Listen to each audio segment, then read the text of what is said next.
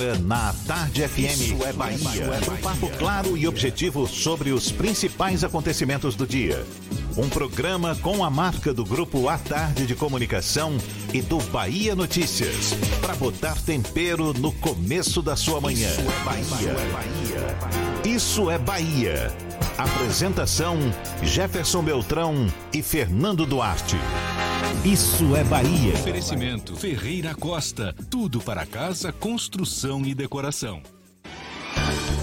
Salve, salve, bom dia! Seja bem-vindo, seja bem-vinda. Estamos começando mais um Isso é Bahia e vamos aos assuntos que são destaque nesta quinta-feira, 28 de maio de 2020. Bahia determina suspensão de serviços não essenciais privados hoje e amanhã. O estado passa dos 15 mil casos de Covid-19, número de mortes sobe para 531. Governador Rui Costa diz que casos de coronavírus se estabilizaram nos últimos dias.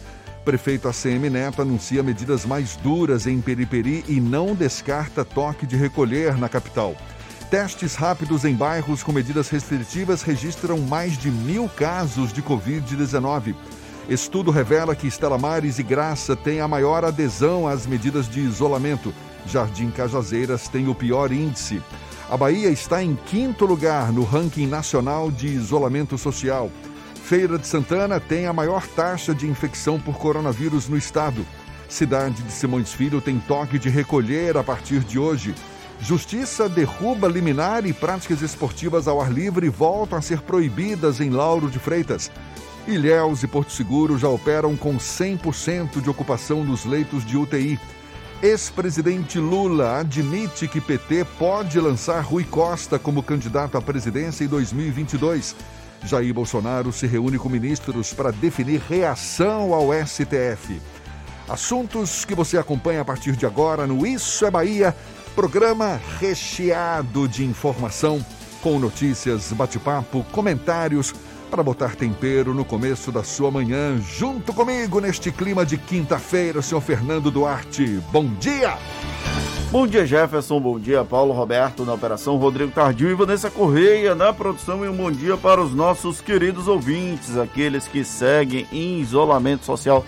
Hoje não é mais feriado aqui na Bahia, mas também aqueles que seguem cumprindo as suas recomendações regulares para permanecer trabalhando, profissionais da área de saúde, da área de segurança pública, rodoviários, metroviários, motoristas de táxi e aplicativo e todos aqueles que precisam sair de casa porque atuam em atividades essenciais como o jornalismo. Sejam todos muito bem-vindos a mais uma edição do Isso é Bahia, com direito, como vocês sabem, ao cheiro de café que Paulo Roberto insiste em trazer a bacia aqui para o estúdio. E como se não bastasse a bacia de café, ainda tem uma outra de chá. Essa outra de chá parece que está em clima de Natal. Como a gente está antecipando todos os feriados, ele já entrou no espírito do natalino e aí está tomando um chá de baldo para poder tentar melhorar o estômago.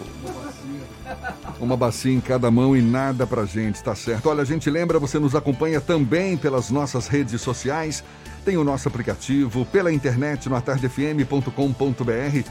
Pode também nos assistir pelo canal da Tarde FM no YouTube.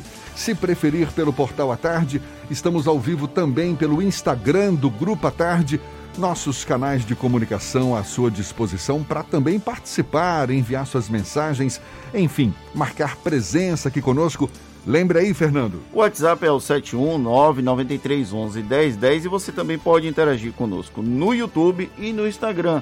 Mande a sua mensagem e de alguma forma esteja conosco aqui no estúdio. Tudo isso e muito mais a partir de agora para você.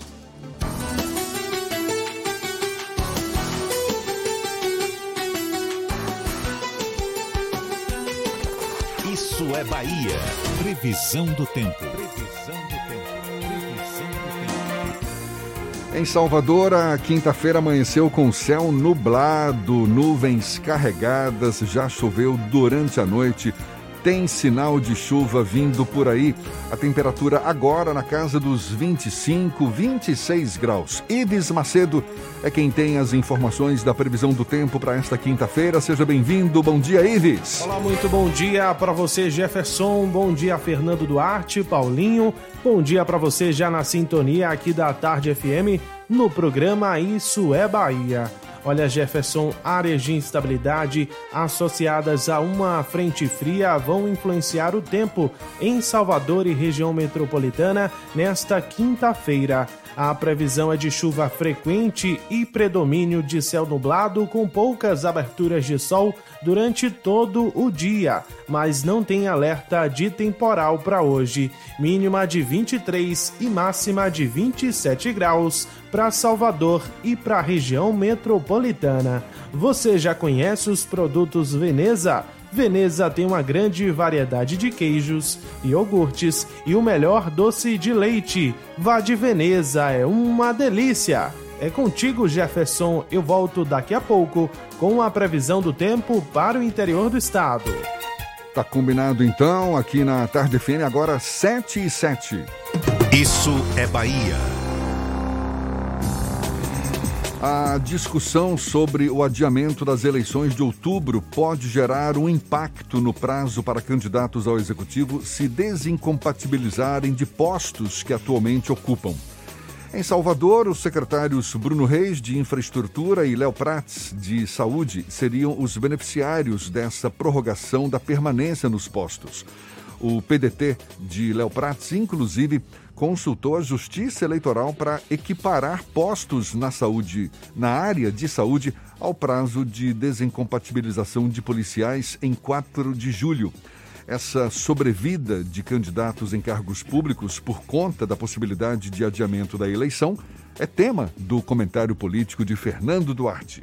Isso é Bahia. Política. A Tarde FM. O possível adiamento das eleições será uma aposta para adiar também a saída de figuras chaves na administração soteropolitana e que pleiteiam disputar o pleito de 2020. Leia-se: os secretários de Infraestrutura, Bruno Reis, também vice-prefeito, e de Saúde, Léo Prates, deputado estadual licenciado. Ambos são apresentados como pré-candidatos por DEM e PDT, respectivamente e teriam que deixar os cargos do primeiro escalão no dia 4 de junho, quatro meses antes da data originalmente prevista para a eleição.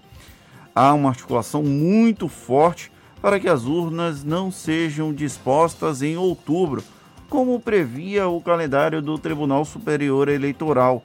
A pandemia, cuja curva descendente de contaminação ainda não está claramente prevista, é um motivo justo para que a excepcionalidade do adiamento da eleição acabe entrando na pauta.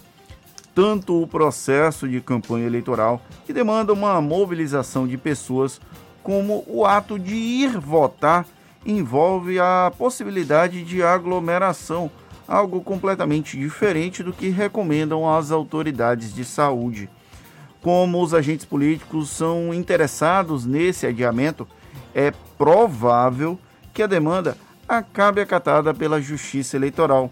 O próprio presidente do TSE, o ministro Luiz Alberto Barroso, apontou a possibilidade antes mesmo de tomar posse no cargo, mesmo que alguns otimistas mantenham a previsão original da ida da população às urnas em 4 de outubro enquanto a curva do novo coronavírus permanecer em crescimento, dificilmente alguém vai bancar o não adiamento. Na capital baiana, Bruno Reis e Léo Prates seriam os grandes beneficiários dessa mudança na data das eleições, pois permaneceriam mais tempo nos postos que garantem certo nível de visibilidade. Especialmente Léo Prates, que comanda a saúde soteropolitana, uma área-chave para o enfrentamento à Covid-19. Por isso, o PDT, partido ao qual ele é filiado, se apressou em fazer uma consulta ao TSE sobre a desincompatibilização de políticos que atuam na saúde, para que ela seja equiparada à de policiais, de três meses, o que daria uma sobrevida de um mês como secretário para ele. Já Bruno Reis, por ser vice-prefeito, até conseguiria manter um grau de presença na imprensa, mesmo que esteja fora da Secretaria de Infraestrutura. No entanto, adiar um pouco a saída dele da pasta permitiria que ele continuasse a participar de atos públicos da prefeitura, algo crucial no processo de associação dele ao prefeito Assemineto, de quem tenta ser o sucessor. Como a classe política praticamente dá como certa a transferência da eleição de 2020 para uma data posterior a outubro, o efeito em cascata vai gerar mais prazo para as eventuais desincompatibilizações. Quem talvez não fique lá muito feliz com isso sejam os candidatos a vereador, que deram adeus aos cargos no tempo regulamentar, lá em 4 de outubro. Talvez eles não contassem com a gravidade da crise do novo coronavírus. E é bom lembrar, Fernando, que uma possível, um possível adiamento das eleições municipais, essa decisão tem que passar pelo Senado. E o Senado já antecipou dizendo que não vai apresentar nenhuma decisão antes de julho. Essa posição foi tomada em reunião de líderes partidários com o presidente do Senado, Davi Alcolumbre, isso nos últimos dias. A intenção, segundo os parlamentares é aguardar até o fim de junho para saber como estará a situação da pandemia de Covid-19 no país, para só depois dessa data propor uma solução. É, de acordo com as perspectivas atuais, nós temos duas projeções. Uma projeção da OPAS, que é uma organização ligada à, à Organização Mundial da Saúde, ela aponta que o Brasil deve ter 88 mil mortes até agosto que é quando efetivamente, quando se tem quase que uma certeza que a curva de casos do novo coronavírus vai estar descendente aqui no Brasil. Uma outra previsão que é utilizando o modelo matemático que a Casa Branca utiliza nos Estados Unidos, há uma possibilidade de até 125 mil mortes até agosto. Ou seja, a perspectiva é que até o final de junho ainda não tenhamos uma dimensão real do, da situação do coronavírus e de quanto tempo vai permanecer essa crise, até porque há uma certa tensão entre os gestores, principalmente entre o governo federal e os demais gestores públicos, governadores e prefeitos, sobre em que momento deve haver a reabertura das atividades comerciais, dos serviços. São Paulo, por exemplo, anunciou ontem que a partir do dia 1 de junho vai iniciar uma reabertura gradual. E São Paulo é um dos motores daqui do Brasil. Esse efeito, essa decisão pode ter um efeito cadeia em outras regiões do país. E aí isso vai ser determinante para saber como estaria a curva de contaminação pelo novo coronavírus. Eu falei que a decisão passa pelo Senado, mas na verdade é pelo Congresso Nacional. Tanto deputados quanto senadores devem discutir em conjunto com o TSE essa possível mudança de data das eleições municipais 2020. Agora são 7 e 14. Pois é, a gente sempre toca nesse assunto, não tem jeito. A Bahia registrou 504 novos pacientes com coronavírus isso em apenas um dia. Isso também de acordo com o um boletim divulgado pela Secretaria Estadual da Saúde, foi divulgado ontem à noite. O estado agora totaliza 15.070 pessoas contaminadas pela Covid-19, com 531 mortes. Segundo informações da CESAB, os 36 óbitos contabilizados no boletim epidemiológico de ontem referem-se a um período de 17 dias. Mais de 5 mil pessoas já se recuperaram da doença. Ainda de acordo com a CESAB, na Bahia, dos 1.679 leitos disponíveis no SUS exclusivos para a Covid-19, 931 possuem pacientes internados, o que representa uma taxa de ocupação de 55%. No que se refere aos leitos de UTI adulto e pediátrico, dos 719 leitos exclusivos para o coronavírus, 489 possuem pacientes internados, compreendendo uma taxa de ocupação de 68%. No Brasil, o vírus avança e pela quinta vez tem mais de mil mortos em apenas um dia. O total de óbitos chega agora a 25.598. Foram registrados mais de 410 mil casos confirmados da doença em todo o país. O Brasil é o segundo país no mundo com o maior número de casos confirmados da doença, perde apenas para os Estados Unidos. E pelo terceiro dia, nós temos o maior número de mortos em todo o mundo. O governador Rui Costa afirmou ontem que o número de casos ativos de coronavírus na Bahia se estabilizou nos últimos quatro dias, o que pode ser o início da queda nas contaminações. Os casos ativos, explicou o chefe do executivo baiano, são as pessoas internadas ou infectadas há menos de 14 dias com o potencial de transmitir a Covid-19. Para Rui, é possível reafirmar o que dizia desde o primeiro dia de contágio. Se fizer o isolamento forte, o resultado aparece imediatamente. Na verdade, aparece com 14 dias de atraso. Já aqui na capital, começam hoje as medidas restritivas no bairro de Periperi, subúrbio ferroviário de Salvador também medidas para combater a disseminação da Covid-19. As medidas têm duração inicial de sete dias. De acordo com o prefeito Assemineto, a escolha de Periperi teve como base os números crescentes de casos da doença no bairro, que já são mais de 60. Somente no mês de maio foram 55 casos do novo coronavírus na localidade e nos últimos sete dias, 26 casos. Neto considerou a possibilidade de decretar toque de recolher em Salvador caso haja insistência das pessoas em descumprir os decretos. Ele lembrou a guerra de espadas nas proximidades da UPA, unidade de pronto atendimento de Periperi, promovida por moradores na última segunda-feira. As ruas Carlos Gomes e Ambrósio Calmon as duas no trecho entre a Rua das Pedrinhas e o Mercado Municipal de Periperi vão ser interditadas pela Transalvador. Somente moradores vão ter acesso a essas vias. E um levantamento revela que Estela Mares e Graça têm maior adesão às medidas de isolamento. Enquanto isso, o Jardim Cajazeiras é quem tem o pior índice. O bairro que tem o pior índice, a gente dá os detalhes já já para você. Agora, 7 e 18 na Tarde FM.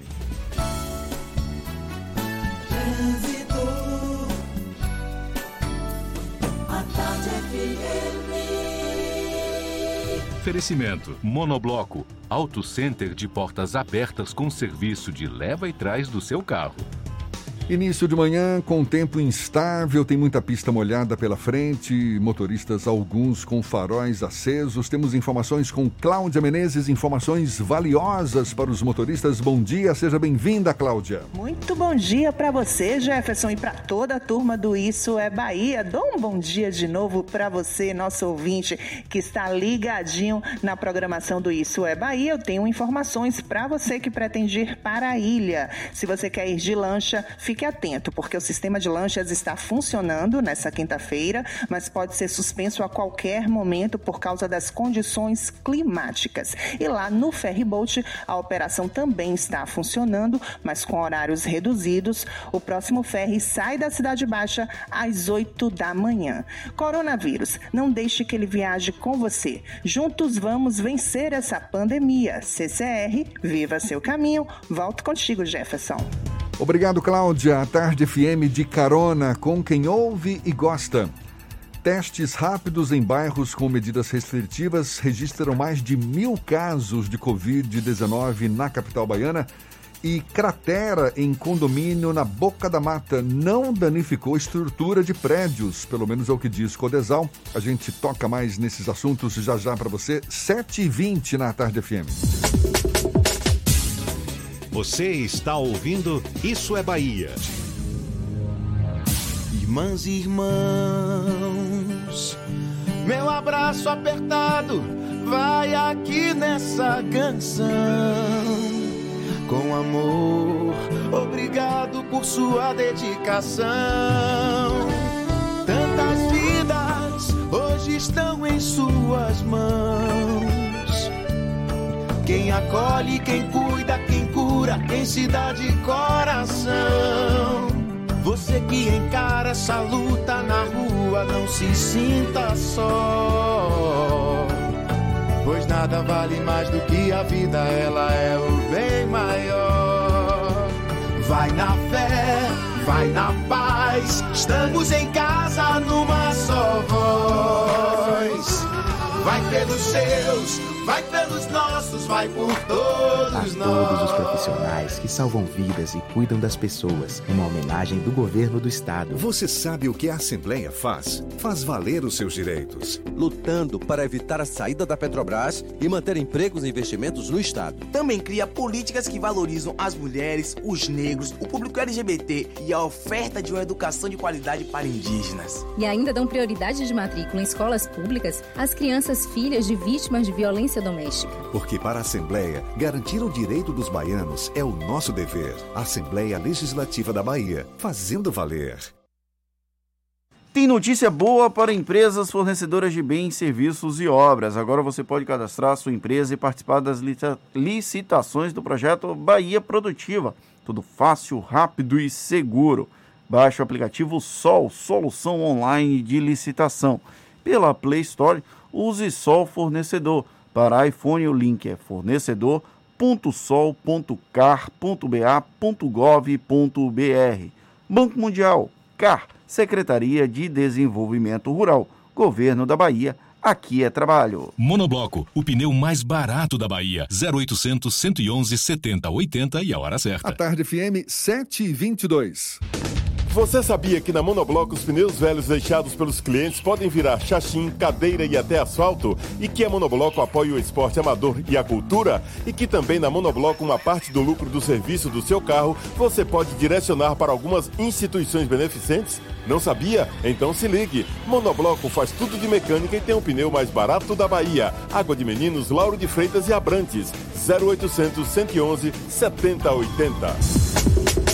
Voltamos a apresentar Isso é Bahia. Um papo claro e objetivo sobre os acontecimentos mais importantes do dia. Agora 7h22 e temos notícias da redação do portal Bahia Notícias. Nosso parceiro aqui no Isso é Bahia, Lucas Arrasa, quem está a postos. Bom dia, Lucas. Bom dia, Jefferson. Bom dia para quem nos escuta aqui na capital do estado. A atual legislatura da Assembleia Legislativa da Bahia não chegou na metade, mas os deputados estaduais já gastaram 16 milhões e meio de mil... oh, 16 milhões de reais dos cofres públicos na divulgação de suas ações dos atuais mandatos. Apenas durante a pandemia do novo coronavírus, entre março e maio desse ano, a Assembleia já reembolsou 2,3 milhões usados para divulgar atividades parlamentares em meios físicos e digitais. Os valores totais usados nessa legislatura, previstos na verba indenizatória, representam que o governo do estado poderia gastar em 92 respiradores ou na contratação de 264 médicos para adentrarem as unidades de tratamento intensivo por três meses aqui na Bahia. E após uma intensa batalha contra o coronavírus, o ex-deputado baiano Augusto Castro foi considerado totalmente recuperado da doença. Em entrevista aqui para o site, o ex-deputado falou que está em casa e em plena recuperação ao lado da família. Castro ficou 40 dias internado na UTI, na Santa Casa da Misericórdia, em Itabuna. Durante o processo, chegou a respirar com a ajuda de aparelhos e realizar hemodiálise. Sobre o período, declarou que Deus lhe deu uma nova oportunidade. Eu sou Lucas Arraes, falo direto da redação do Bahia Notícias para o programa Isso é Bahia. É com vocês aí do estúdio. Amanhã, dia 29 de maio, é comemorado o Dia Mundial da Saúde Digestiva. A ideia é conscientizar as pessoas, a população em geral, sobre a importância da prevenção das doenças do aparelho digestivo. Pelo menos 20% da população mundial é acometida por algum problema gastrointestinal. E a gente mergulha mais no assunto conversando agora com um dos titulares da Sociedade Brasileira de Cirurgia Bariátrica e Metabólica, o médico cirurgião bariátrico Erivaldo Alves, nosso convidado aqui no Issa Bahia. Muito obrigado por aceitar nosso convite. Seja bem-vindo. Bom dia, doutor Erivaldo. Bom dia, Jefferson. É um prazer estar com vocês e eu agradeço também o convite e um bom dia para os nossos é, é, telespectadores. Por que é tão grande, tão alta a incidência de doenças do aparelho digestivo nas pessoas em geral? Ô, ô, Jefferson, o grande problema todo é que assim, é um, um sistema o qual é a porta de entrada dos nossos alimentos para que possa, por exemplo, ser processado e esses alimentos, grande parte, ser absorvido, tanto os nossos nutrientes como vitamina. Então, por ser uma porta de entrada, pode existir também algo que possa estar agredindo esse tracto gastrointestinal. Então, você tem um tracto gastrointestinal que é composto por boca, tem a língua, tem a, a produção de saliva, depois vai para é, a faringe, esôfago, estômago, depois o delgado, o intestino grosso, sigmoide, reto e ânus. Então, dentro desse tracto gastrointestinal, existe é, é, é, é, órgãos anexos que contribuem, como glândula é, pancreática e glândula é, hepática. Então, assim, todo esse contexto está responsável para que possa absorver os nossos nutrientes, para manter o ser humano, para voltar a fazer suas atividades, porque se você é suprimido disso, de repente você começa a não ter energia para que toque a sua vida. Então, esse tracto gastrointestinal é agredido por algumas coisas, até com maior produção de ácido, por exemplo, o paciente pode ter uma doença do refluxo, azia, é, as doenças inflamatórias do intestino. Então, assim, é de uma complexidade muito grande. Então, assim, esse sistema é que mantém o ser humano em matéria da própria defesa imunológica, porque ele absorve e faz com que melhore essas defesas, para que o paciente possa estar é, é, é, tá, é, fazendo as suas atividades.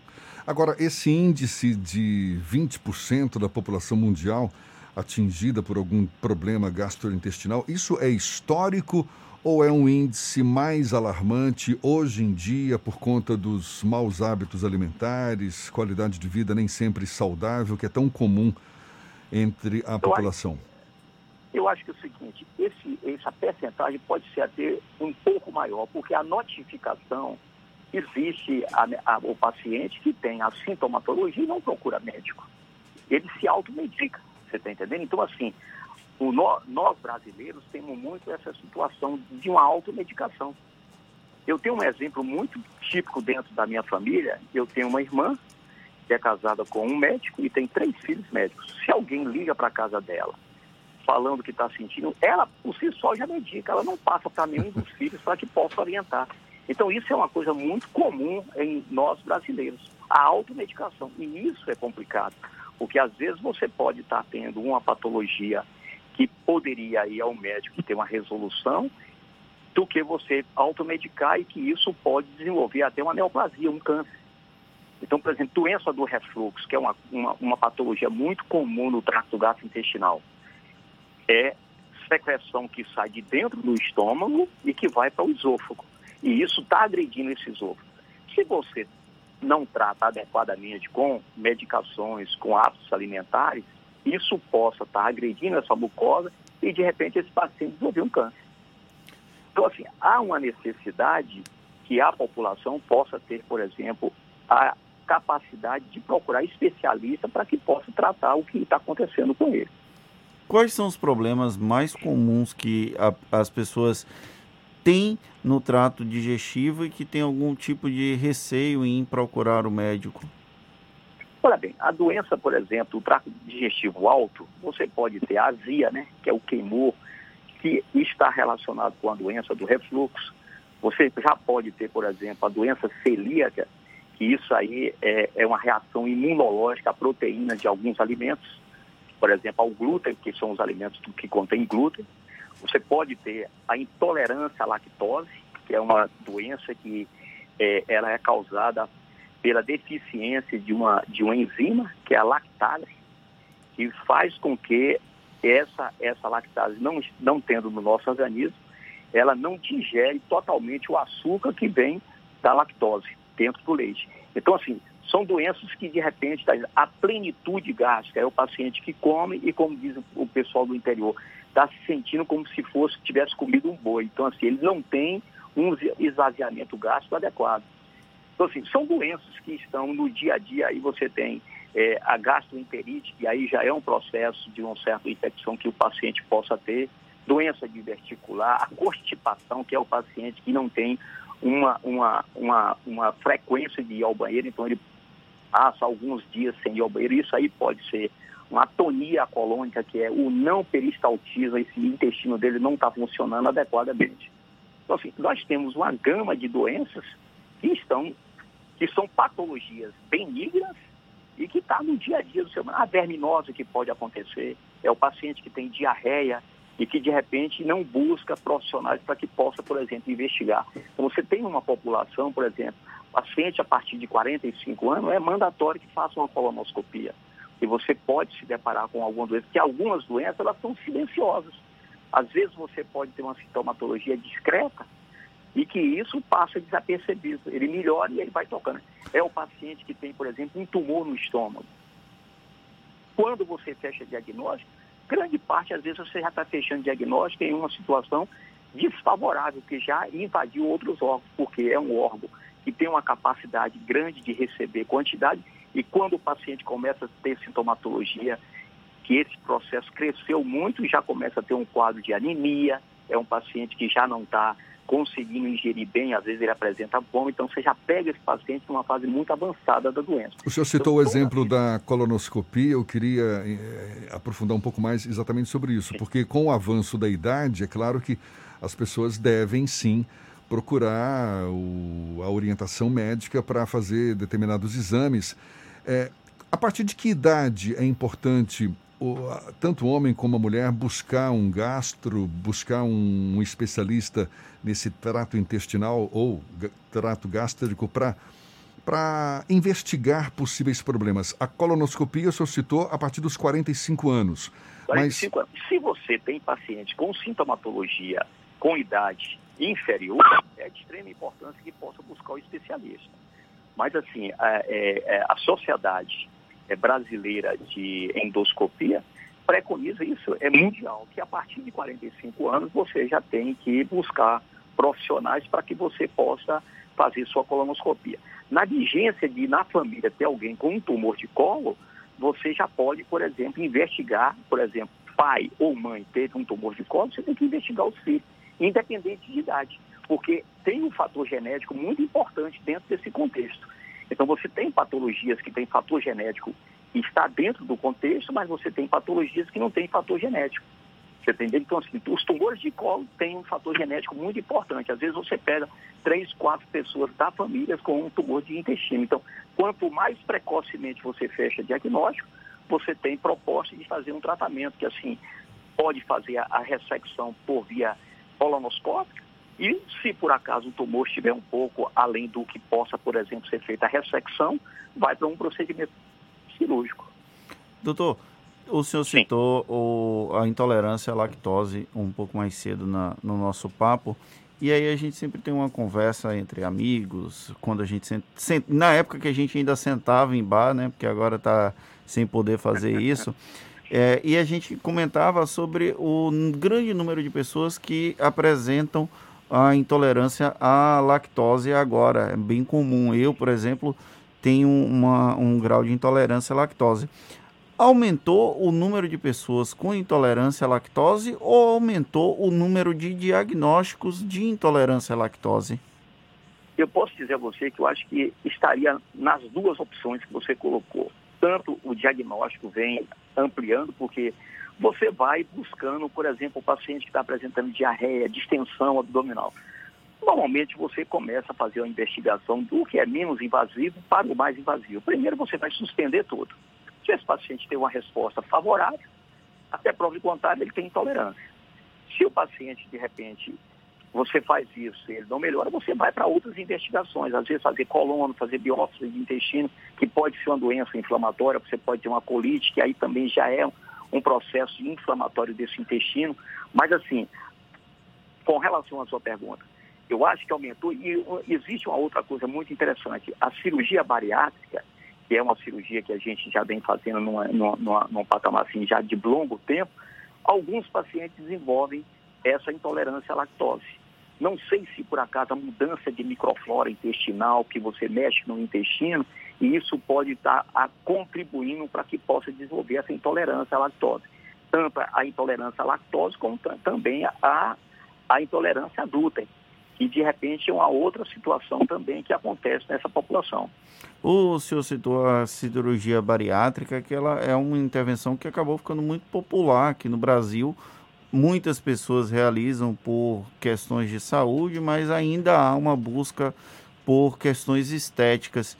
É, como é que o senhor se posiciona sobre a, esse aumento da demanda por cirurgias bariátricas aqui no país? Ô, ô, ô Fernando, o, o, grande problema todo, hoje a população que é operada dentro do que nós realizamos cirurgia bariátrica no país e no mundo, se opera 1% da população obesa. Nós estamos frente a uma doença que, assim, grande parte da população não reconhece a obesidade como doença. Reconhece o paciente, por exemplo. Primeira coisa, o obeso, você não precisa fazer nenhum tipo de exame para diagnosticar que ele é doente. Você só olhar ele, você já sabe que ele tem a doença obesidade. E ela é uma doença multifatorial. Então, toda vez que você busca fazer tratamento clínico, tem até uma resposta, mas você não consegue ter sustentação. Porque essa doença tem uma gama de fatores que contribuem para esse paciente ser obeso. Então, você tem fator genético, 80% dos pacientes obesos têm, têm parentes obesos. Então, se você tem pai e mãe obesos, 90% dos filhos vão ser obesos. Se você tem um só, 50%. Se você tem pai e mãe magro, 10% da população possa desenvolver a obesidade. Você tem fator alimentar, então assim, essa situação dos fast food, isso vem contribuindo para a população ganhar peso. Você tem fator do advento da tecnologia, você tem fator de microflora intestinal. Então, assim, a microflora intestinal já está mais do que comprovado. Ela é diferente do obeso para o magro. Se você pode orientar, por exemplo, uma dieta de mil calorias para um paciente obeso e você pega um magro e faz uma dieta de 3 mil calorias. Daqui a 30 dias você pesa. O obeso ganhou um quilo e meio com mil calorias e o magro não ganhou nada com 3 mil calorias. Isso prova que não é só alimento. Quando você o senhor fala. De quando o senhor fala que a cirurgia bariátrica é realizada em apenas 1% da população obesa, isso está querendo dizer o quê? Que são poucas cirurgias realizadas ou porque só 1% merecem essa. devem Não, é realizar é essa cirurgia? Pouco, são poucas realizadas, gente. Agora, é uma cirurgia, é uma cirurgia cara, não é? Na, na rede particular? Não, é, particular é o seguinte, hoje todas as operadoras cobrem essa cirurgia. Então, assim, nós estamos frente a uma doença, Jefferson, que é o seguinte: o obeso está susceptível a ter outras doenças. Se você pegar uma população, idade 35 a 50 anos, e estudar 100 pacientes obesos, 95% desses pacientes têm doenças associadas à obesidade. Então, essa população morre precoce. Agora, por que, que então, o senhor assim, acha que é tão pouca, tão, tão pequena essa quantidade de obesos? Um, porque existe um mito de ter medo de ir para a cirurgia, porque assim, o que é negativo tem uma repercussão muito grande, Jefferson. Então você, por exemplo, senta, por exemplo, na minha sala, você tem 10 pacientes que foram operados. Você começa a conversar para saber dele, como é que está a vida dele. Nove estão excelentes. Tem um que diz que está vomitando. Você entra no meu consultório, nós vamos conversar, daqui a pouco você fala comigo, doutor, eu vi um paciente aí na sua antessala que vomita, o que está acontecendo com ele? Então, assim, o que é negativo tem repercussão grande. O que é positivo não tem tanta repercussão. Então, por exemplo, se você me perguntar, eu tenho um serviço que há 19 anos que nós realizamos tratamento para o paciente obeso, tanto o tratamento clínico como o tratamento cirúrgico. Eu tenho 12 mil pacientes operados no serviço. Ninguém na Bahia sabe. Agora, se você me perguntar o que é que aconteceu com essa população, você melhorou a qualidade de vida, porque quando você opera e o paciente tem uma hipertensão, tem uma diabetes, tem uma esteatose hepática, tem uma apneia do sono, tem dislipidemia, que seria o colesterol, triglicérido elevado, ele perdeu peso, ele melhora de tudo. Então, esse paciente começa a voltar à vida. Não dizendo o estado de depressão que esse paciente tem, a vida confinada, é um paciente que vive confinado. Então você é, é, tem o paciente que é portador de uma doença e que incomoda ele. É o paciente que não vai a lugar nenhum, ele não vai a uma praia, ele não vai a um clube, vai, eu não estou dizendo 100%, mas grande parte da população vive confinada. O senhor disse que é uma, é uma doença multifatorial, não é? A questão da obesidade. Isso. E a, a, cirurgia bariátrica, ela também precisa de um atendimento interdisciplinar, não é isso? Um atendimento ah, não, psicológico. O paciente obeso, Jefferson, ele é portador dessa doença de uma complexidade muito grande. E não quer dizer que cirurgia é cura de obesidade, cirurgia é apoio. Você opera esses pacientes, se eles não passarem a ser acompanhados por um grupo multidisciplinar o resto da vida, sendo que o primeiro ano com uma frequência maior, esses pacientes voltam a reganho de peso, seria a complexidade da, da cirurgia, da, da, doença, quer dizer. Então você vai lá, diminui reservatório, faz interposição de alça, esse paciente perde peso, daqui a pouco, 5, 6 anos, chega o paciente no consultório e fala, doutor, a sua cirurgia não deu certo. E eu vim aqui para o senhor me operar de novo, porque eu perdi 40 quilos, já ganhei os 40 quilos e mais 5. Então, assim, e quando você estuda esse paciente, é comportamental é o paciente que voltou a ter a vida de estar tá beliscando toda hora, está ingerindo álcool e não faz atividade física.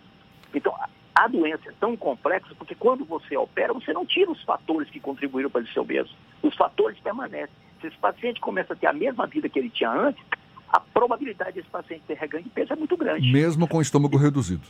Mesmo com o estômago reduzido, para mostrar que não é só comida.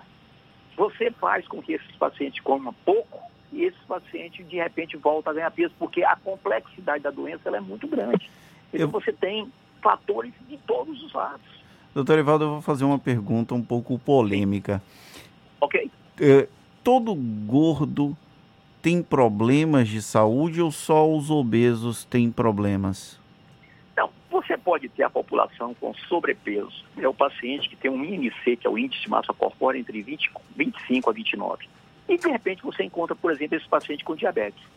Você pode ter o paciente com MC de 30 a 34, com diabetes, com hipertensão, com colesterol. Você pode ter um paciente super obeso e que, de repente, você estuda ele, ele tem uma triglicéride um pouquinho elevada e uma esteatose hepática.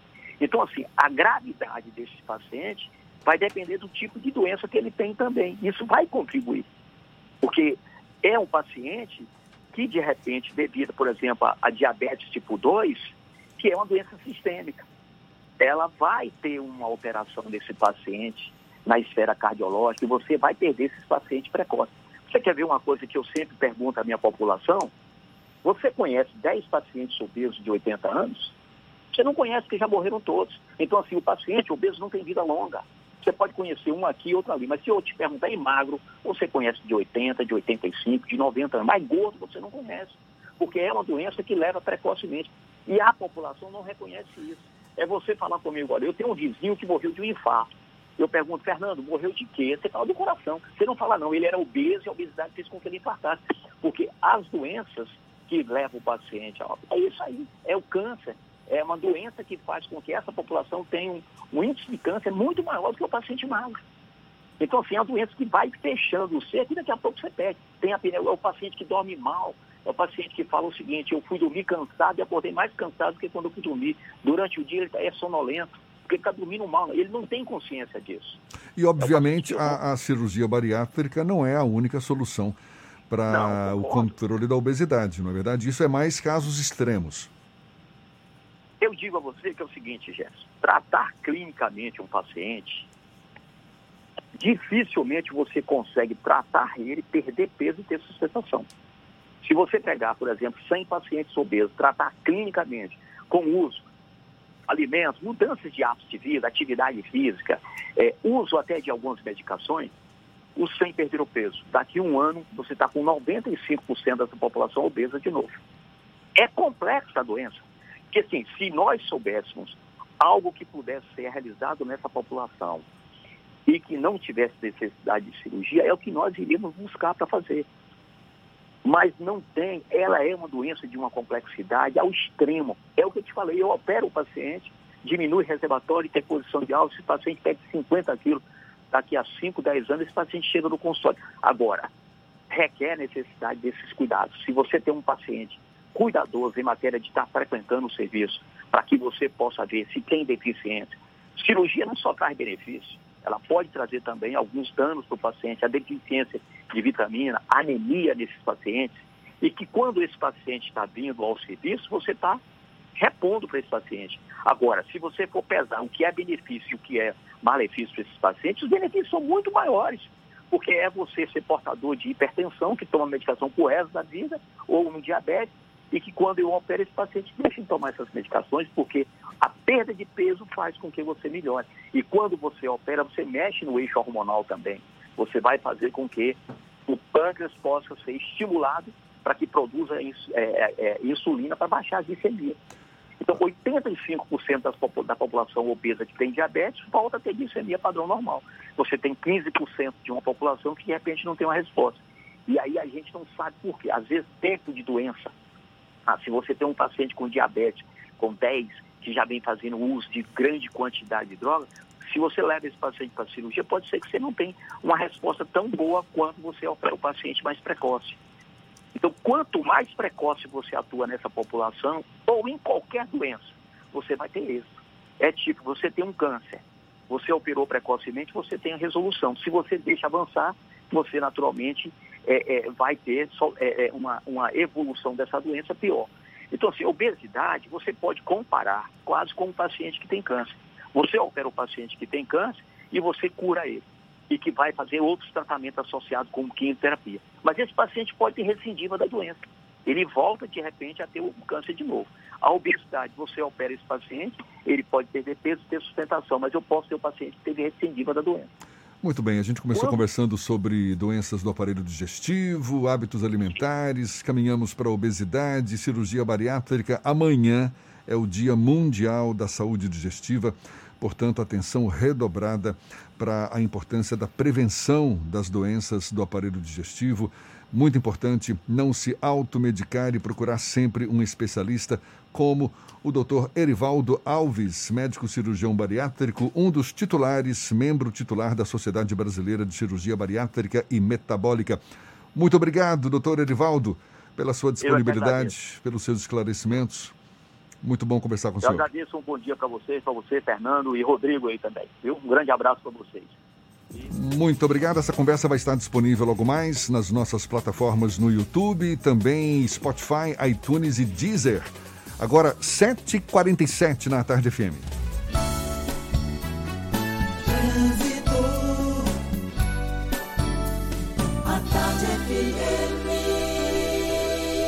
Oferecimento: Monobloco, Auto Center de portas abertas com serviço de leva e trás do seu carro.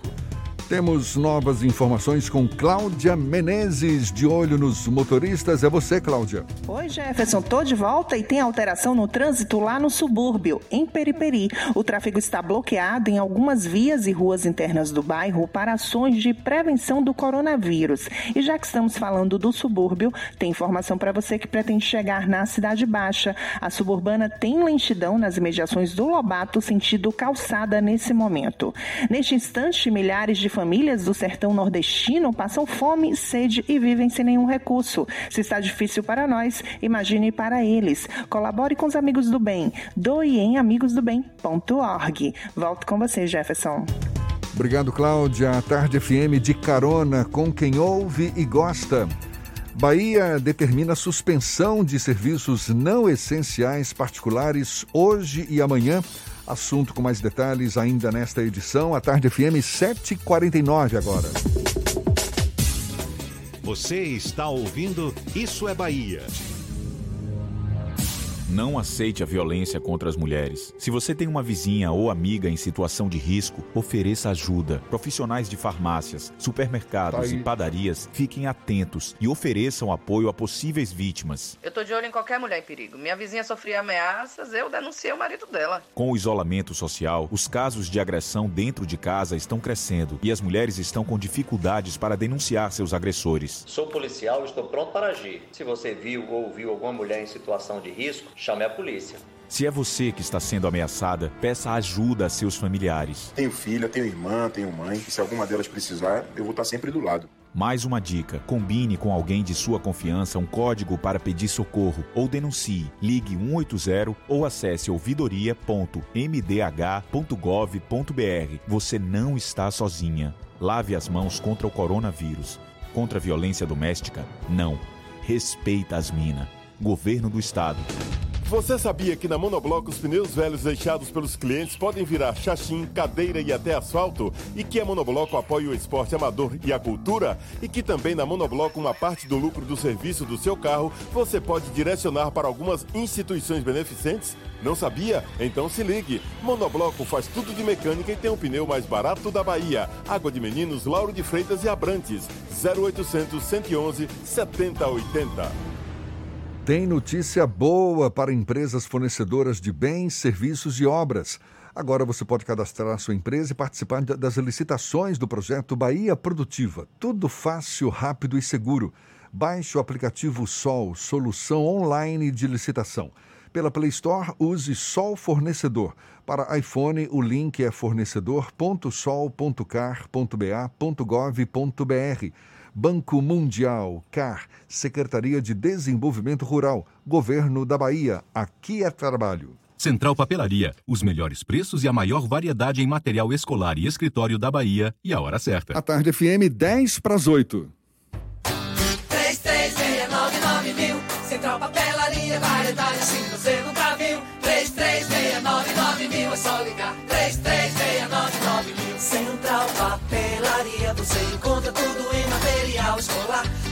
seu escritório, variedade fácil de estacionar.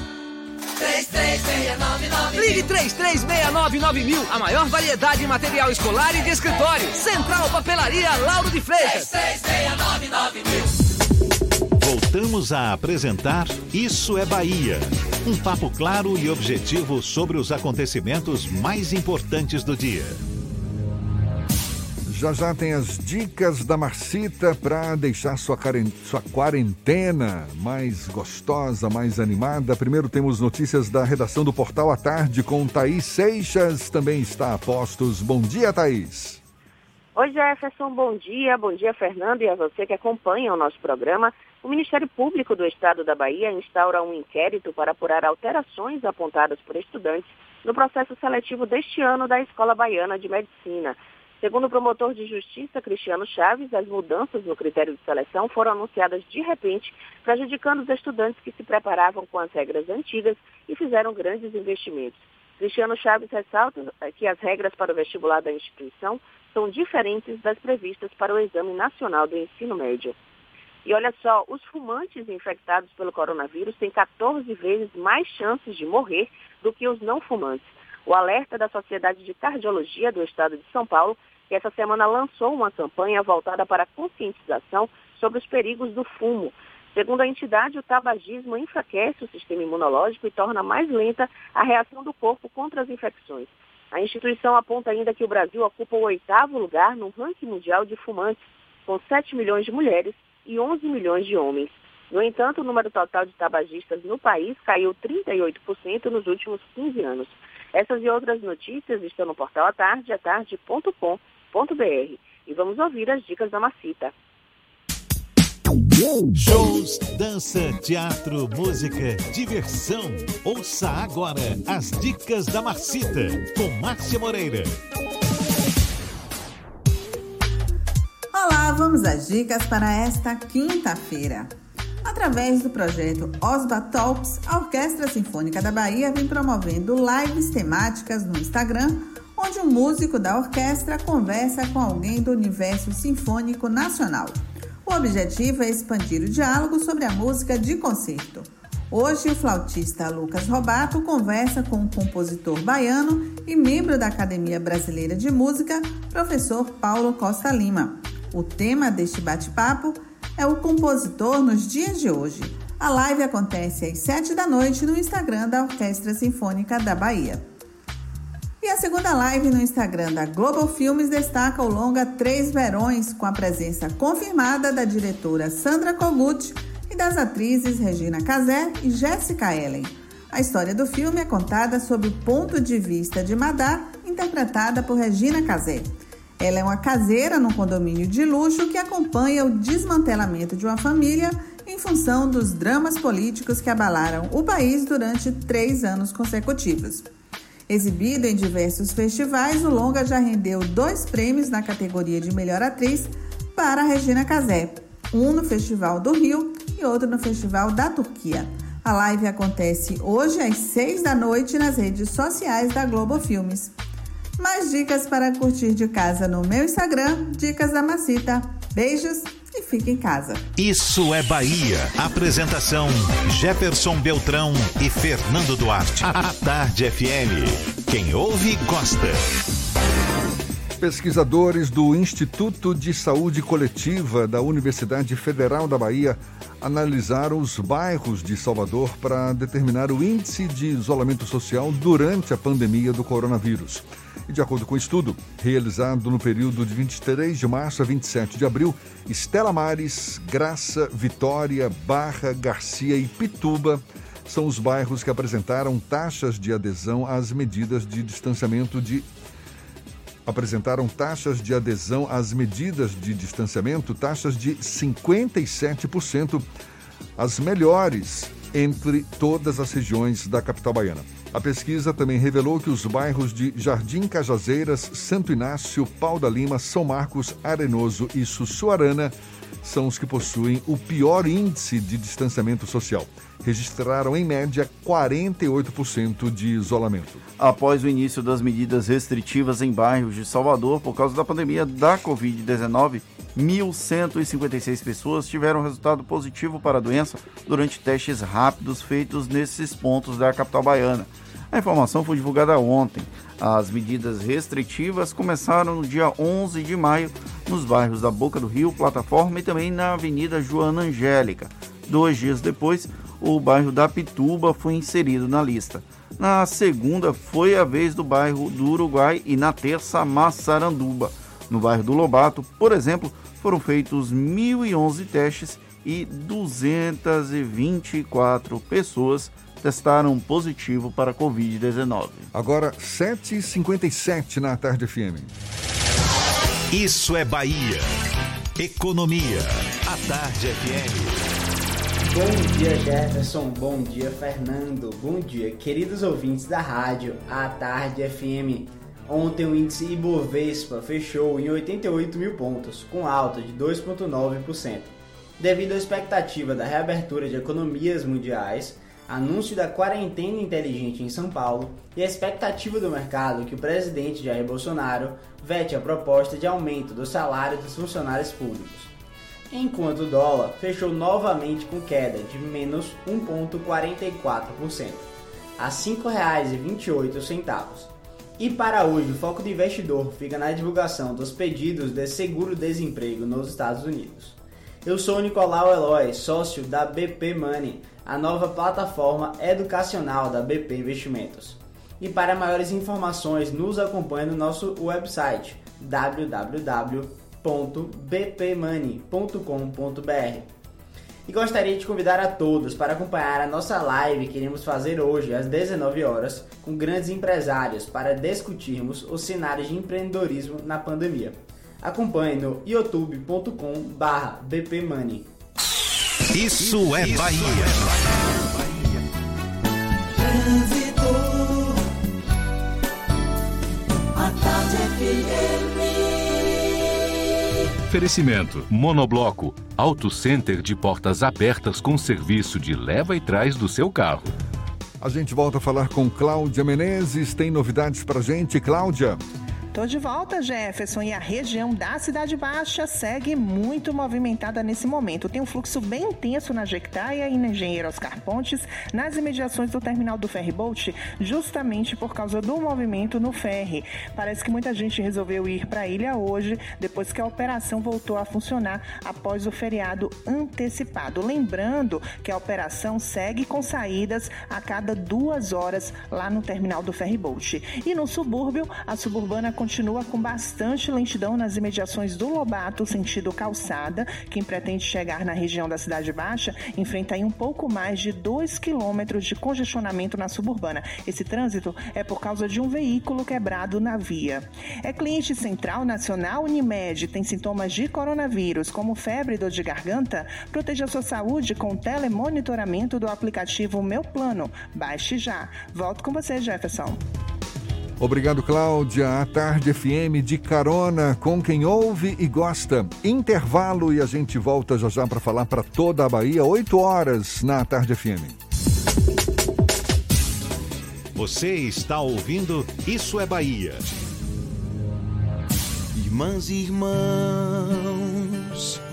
meu abraço apertado vai aqui nessa canção. Com amor, obrigado por sua dedicação. Tantas vidas hoje estão em suas mãos. Quem acolhe, quem cuida, quem cura, quem se dá de coração. Você que encara essa luta na rua, não se sinta só. Pois nada vale mais do que a vida, ela é o bem maior. Vai na fé, vai na paz, estamos em casa numa só voz. Vai pelos seus, vai pelos nossos, vai por todos a nós. todos os profissionais que salvam vidas e cuidam das pessoas. Uma homenagem do governo do estado. Quando o assunto é segurança do paciente, o Hospital Santa Isabel é referência internacional. Os atendimentos à emergência seguem normalizados e para aqueles pacientes que precisam manter seus tratamentos, consultas, exames e cirurgias, o Santa Isabel mantém fluxos seguros com equipes específicas dentro de rigorosos padrões de segurança. Pacientes com dificuldades respiratórias são atendidos em estrutura distinta e com equipes exclusivas. Vamos juntos superar esse Saudade momento. de passar férias no paraíso? A hora de planejar é agora. Conheça o Vivan Eco Beach Resort e não espere para programar dias incríveis na sua casa de férias com serviço de resort e tudo de bom que a praia de Itaipu de Fora, em Barra Grande, oferece. Parcelas a partir de 329 reais. Equipe online pelo WhatsApp 71997208184. Vivan Eco Beach Resort. Realização Construtora VCA. Vendas E mais ágil. Tem notícia boa para empresas fornecedoras de bens, serviços e obras. Agora você pode cadastrar sua empresa e participar das licitações do projeto Bahia Produtiva. Tudo fácil, rápido e seguro. Baixe o aplicativo Sol, solução online de licitação. Pela Play Store, use Sol Fornecedor. Para iPhone, o link é fornecedor.sol.car.ba.gov.br. Banco Mundial, Secretaria de Desenvolvimento Rural, Governo da Bahia. Aqui é trabalho.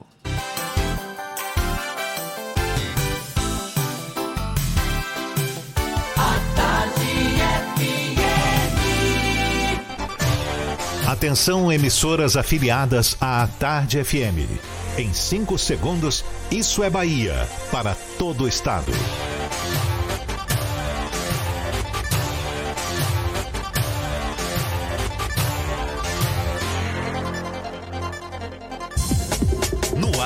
Isso é Bahia. Informação com a marca do Grupo A Tarde e do Bahia Notícias. Política, segurança, saúde, cidadania. Isso é Bahia. Apresentação: Jefferson Beltrão e Fernando Duarte. A Tarde FM. Quem ouve, gosta. Salve, salve, bom dia! Seja bem-vindo, seja bem-vinda. A partir de agora, Isso é Bahia em rede com emissoras de todas as regiões do estado. E vamos aos assuntos que são destaque nesta quinta-feira, 28 de maio de 2020. Bahia determina suspensão de serviços não essenciais privados hoje e amanhã. O estado passa dos 15 mil casos de Covid-19. Número de mortes sobe para 531.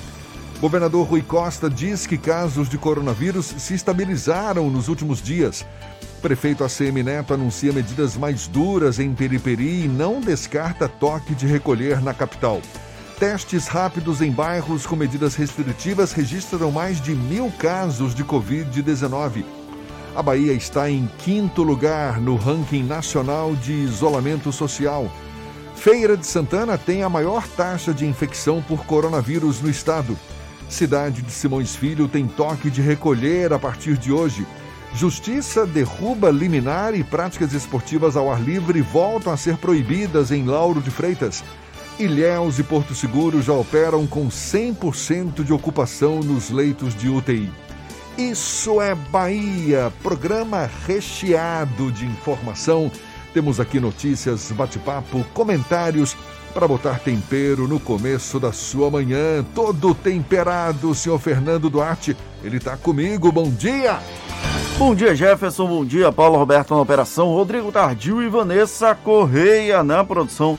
E um bom dia para as nossas queridas emissoras parceiras e afiliadas, a RB Líder FM de Rui Barbosa, Serrana Líder FM de Jacobina, Baiana FM de Itaberaba, 93 FM de Jequié, Interativa FM de Tabuna, Ativa FM de Eunápolis, Cultura FM de Paulo Afonso, Líder FM de Irecê, Cidade FM de Luiz Eduardo Magalhães, Itapuí FM de Itororó e Eldorado FM de Teixeira de Freitas.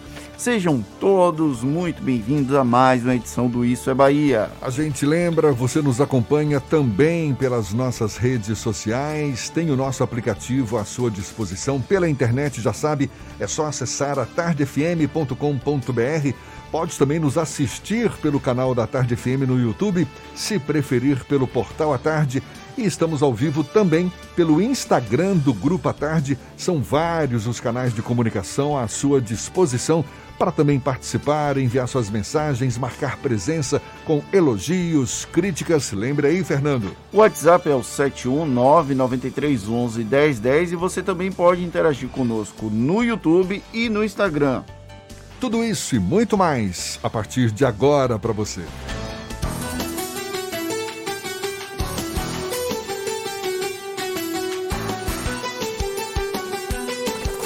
Isso é Bahia.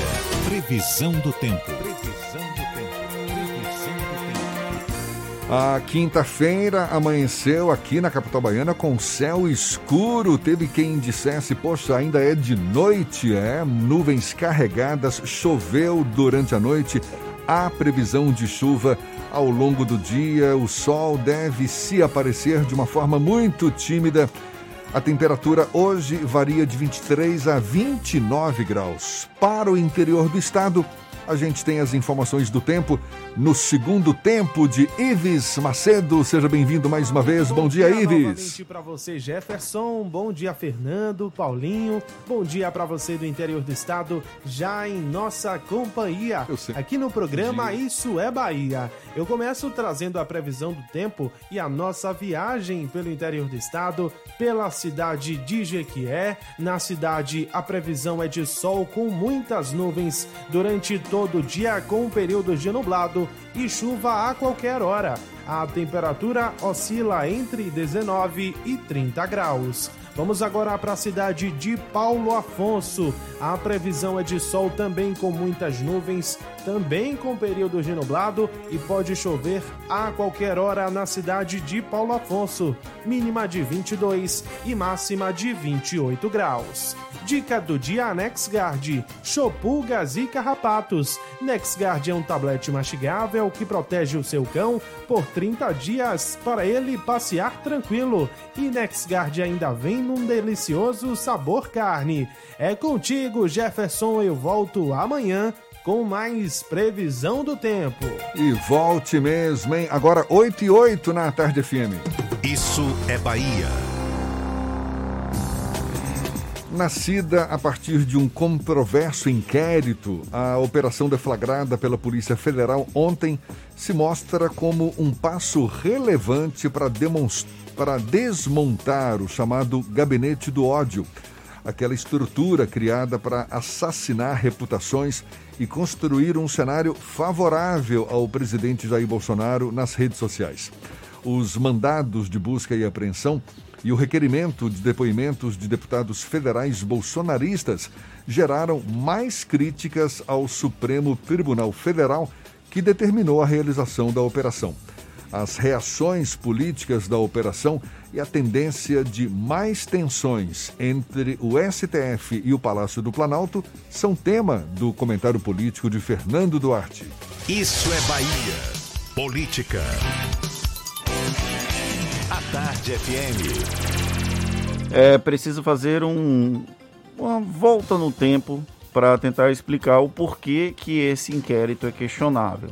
Em março de 2019, o então o ainda presidente né, do STF, do Supremo Tribunal Federal, Dias Toffoli, abriu de ofício um inquérito no âmbito da Suprema Corte e aí houve o sorteio do relator, o relator foi o Alexandre de Moraes. Acontece que o STF não tem um papel constitucional de abrir inquérito. Ele atende a uma solicitação do Ministério Público Federal, da Procuradoria-Geral da República, para abrir inquérito. Então, originalmente, esse inquérito das fake news, ele já nasce com algum tipo de problema.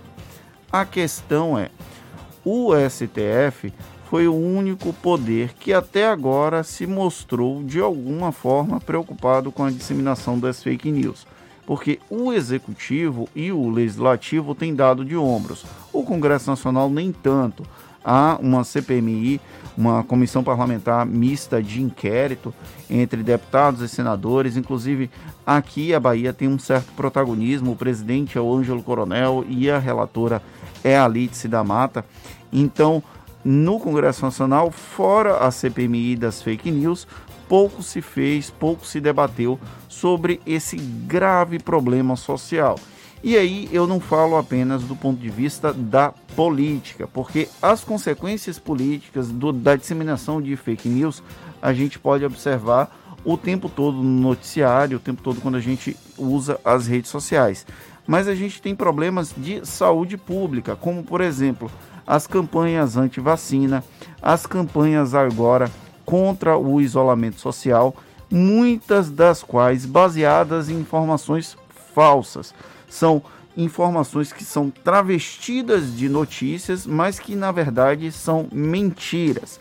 Lembrando que notícia, um dos cânones do jornalismo, aponta que precisa passar por um processo de apuração e de conferência o jornalista ético ele não publica uma informação se ele não tiver apurado. As fake news fingem, elas forma, são formatadas como se fossem notícias e são mentiras deslavadas. O inquérito de ontem, o, a determinação do Alexandre de Moraes do inquérito de ontem foi para a busca e apreensão de pessoas que, segundo as investigações, estavam financiando, promovendo e disseminando essas fake news. Tem blogueiro, tem políticos, tem empresários, todos imbricados nessa máquina que no Congresso Nacional ganhou o apelido de Gabinete do Ódio e acabou sendo incorporado no inquérito. Não é um ataque à liberdade de expressão, como muitos bolsonaristas insistem em colocar, porque a liberdade de expressão ela só deve acontecer quando ela não atinge a honra de outra pessoa. Eu não posso chegar aqui e xingar Jefferson Beltrão e achar que isso não vai ter consequências para mim. Vai, deve ter. Jefferson, com certeza, se eu falasse qualquer inverdade sobre ele, ele iria me processar e eu deveria responder por isso. O inquérito das fake news, por conta de uma inoperância do Ministério Público Federal, da Procuradoria-Geral da República, foi aberto de ofício no STF. Isso pode e deve ser questionado. Eu não quero passar pano, não quero passar a mão na cabeça de nenhum ministro do STF, eles não são superpoderosos, porém se não fosse a ação desse inquérito das fake news, muito provavelmente nós não teríamos o desmantelamento dessa operação, desse esquema de produção de conteúdo falso ou de assassinatos de reputação. Tem umas duas semanas que eu até chamei as pessoas aqui no estúdio para mostrar como funciona um robô, os robôs no Twitter. A gente, eu pesquisei um termo, uma frase específica e diversas contas estavam replicando esse conteúdo. O mesmo conteúdo, a frase, o tweet era o mesmo, mas eram diversas contas com pessoas que não existem, com contas criadas há pouco tempo. As redes sociais precisam ser responsabilizadas por isso, Twitter principalmente, mas Facebook, já que ela concentra Facebook, Instagram e WhatsApp. E isso não tem nada de atentado contra a liberdade de expressão, a liberdade de imprensa. Isso é contra a disseminação de informação falsa, de informação, de notícias, falsas notícias e também de crimes contra a honra, contra a operação da democracia como um todo. A reação ontem do Congresso Nacional foi Precisamos avaliar exatamente o que está acontecendo. O STF tem esse poder de pedir a averiguação. Inclusive, deputados federais bolsonaristas foram intimados a prestar esclarecimentos por conta de tweets. Os tweets que eles publicaram eram ameaças graves ao STF, a, ao STF e à democracia, porque a partir do momento que você ataca o Supremo Tribunal Federal, que você ataca o Palácio do Planalto, que você ataca o Congresso Nacional, você está atacando as instituições democráticas. Nós podemos discordar da atuação de qualquer uma delas, mas você não pode ameaçá-las. E aí o que acontece? As reações são mais diversas, principalmente do núcleo bolsonarista, elas são completamente contrárias ao STF. A ativista Sarah Winter, por exemplo, que foi alvo de um mandado de busca e apreensão, ameaçou bater no ministro Alexandre de Moraes a ir para as vias de fato e disse que vai infernizar a vida dele. O filho do presidente da República, Jair Bolsonaro, Eduardo Bolsonaro, falou que é chegado o momento de ruptura e que o presidente da República vai agir de maneira enérgica contra esse tipo de situação. Só para fazer um parêntese, ontem morreram Ontem o Brasil chegou a 25 mil mortos por conta do novo coronavírus. Não houve nenhuma manifestação de qualquer autoridade ligada ao Executivo Federal de pêsames, de condolências às famílias enlutadas por conta do novo coronavírus. Mas o Palácio do Planalto fez uma reunião de ministros para discutir como reagir ao processo, ao inquérito das fake news. O advogado-geral da União já informou que vai entrar com um habeas corpus preventivo para que o ministro da Educação, Abraham Weintraub, não preste depoimento por conta daquela declaração desastrada da reunião do dia 22 de abril, em que ele indicava que deveria prender todos os ministros do STF. Todos, ele disse que não foram todos, não, mas ele fala prender ministros do STF que são vagabundos a partir do momento que ele é uma figura pública, ele precisa ser responsabilizado sim pelas atitudes dele. Como se não bastasse a Advocacia Geral da União, nós temos também um segundo advogado-geral da União, que é o Procurador-Geral da República, o Augusto Aras, que pediu o arquivamento do inquérito das fake news, depois de, no passado, a própria Procuradoria-Geral da República não solicitar nenhum tipo de intervenção, apenas após os mandados de busca e apreensão desta quarta-feira. O inquérito tem problemas, o inquérito deve ser sim questionado do ponto de vista da legalidade, mas isso não necessariamente é um problema diante das consequências que esse gabinete do ódio tem realizado na democracia brasileira como um todo se você está disposto a falar coisas, seja em privado, seja nas redes sociais, seja numa reunião de ministros, você tem que estar disposto a ser responsabilizado por isso. Eu, quando falo aqui, posso ser responsabilizado por qualquer uma das letras que eu falar.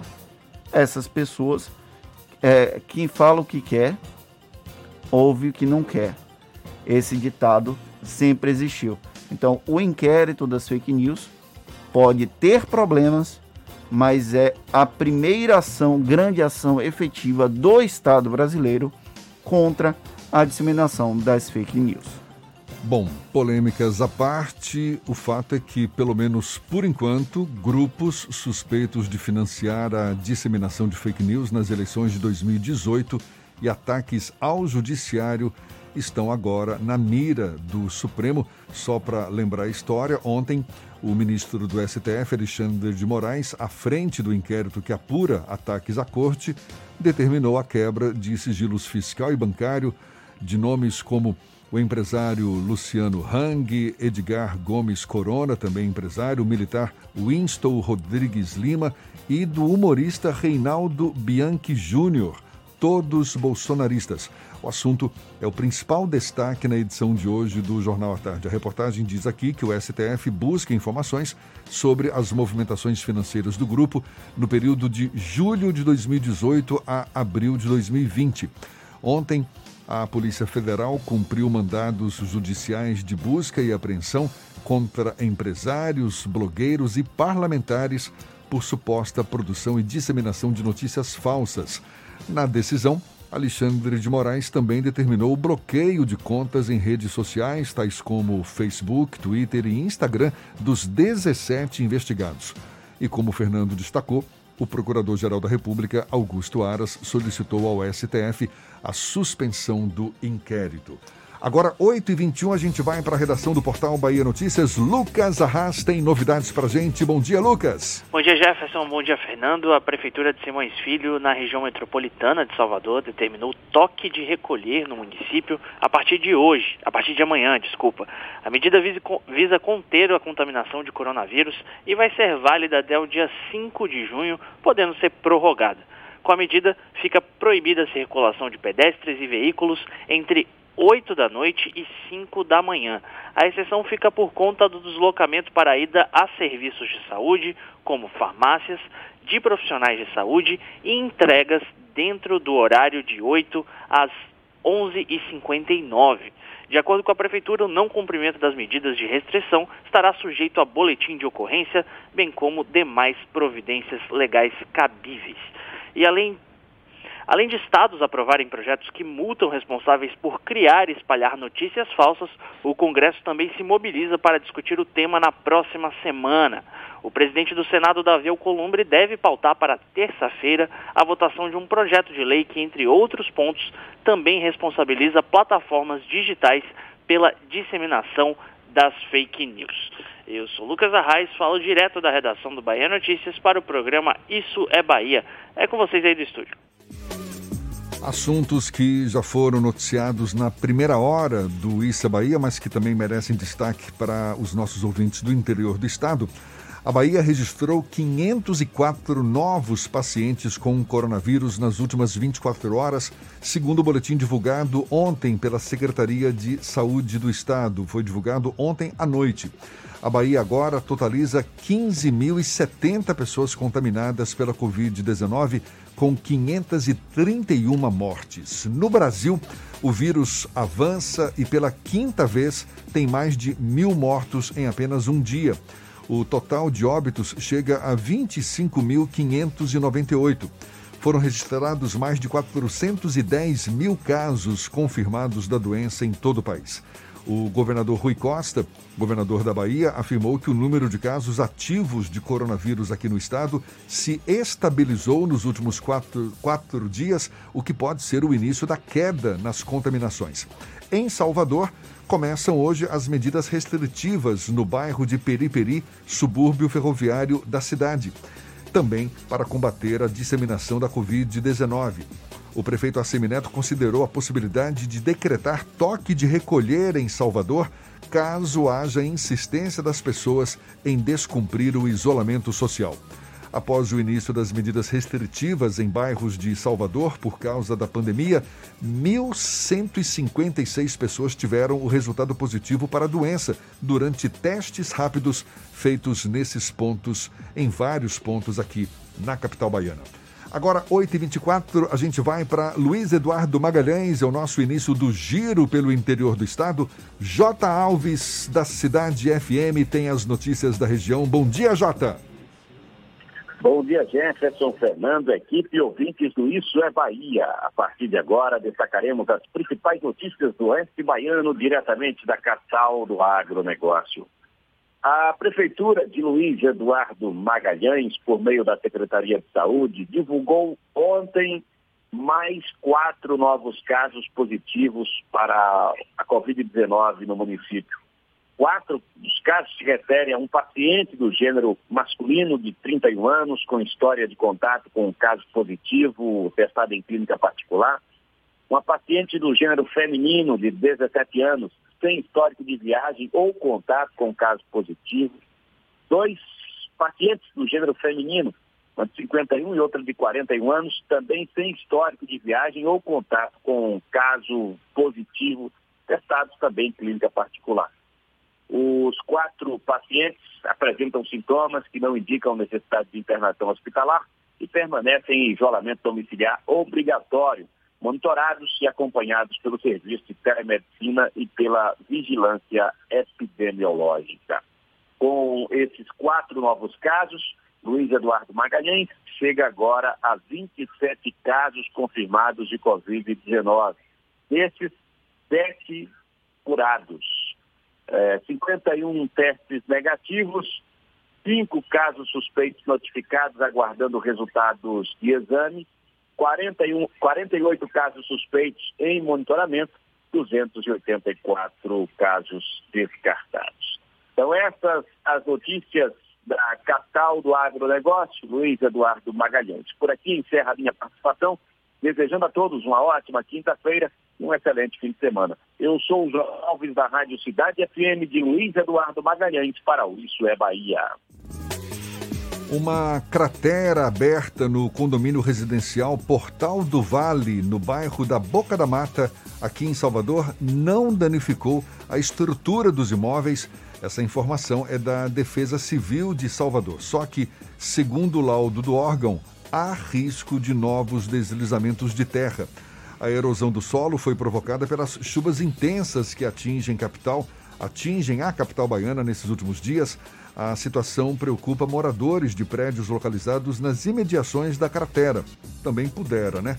A Codesal solicitou a colocação de lona como ação emergencial e também solicitou avaliação no sistema de drenagem e a estabilização da encosta para órgãos competentes. O condomínio está localizado em frente ao Hospital Municipal. E olha só, as repartições públicas em algumas cidades do estado vão ter ponto facultativo hoje e também amanhã.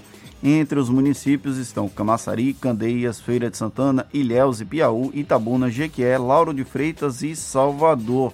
A medida visa ampliar a queda na taxa de transmissão registrada com antecipação das datas comemorativas de São João e 2 de julho. Na área privada, apenas mercados, farmácias, unidades de saúde, serviços de segurança, serviços funerários, postos de combustíveis, indústrias, bancos e lotéricas vão funcionar nesses dois dias. Agora, 8h27, a gente vai para Itororó. Maurício Santos, da Itapuí FM, é quem fala conosco, é quem tem as notícias da região. Bom dia, Maurício.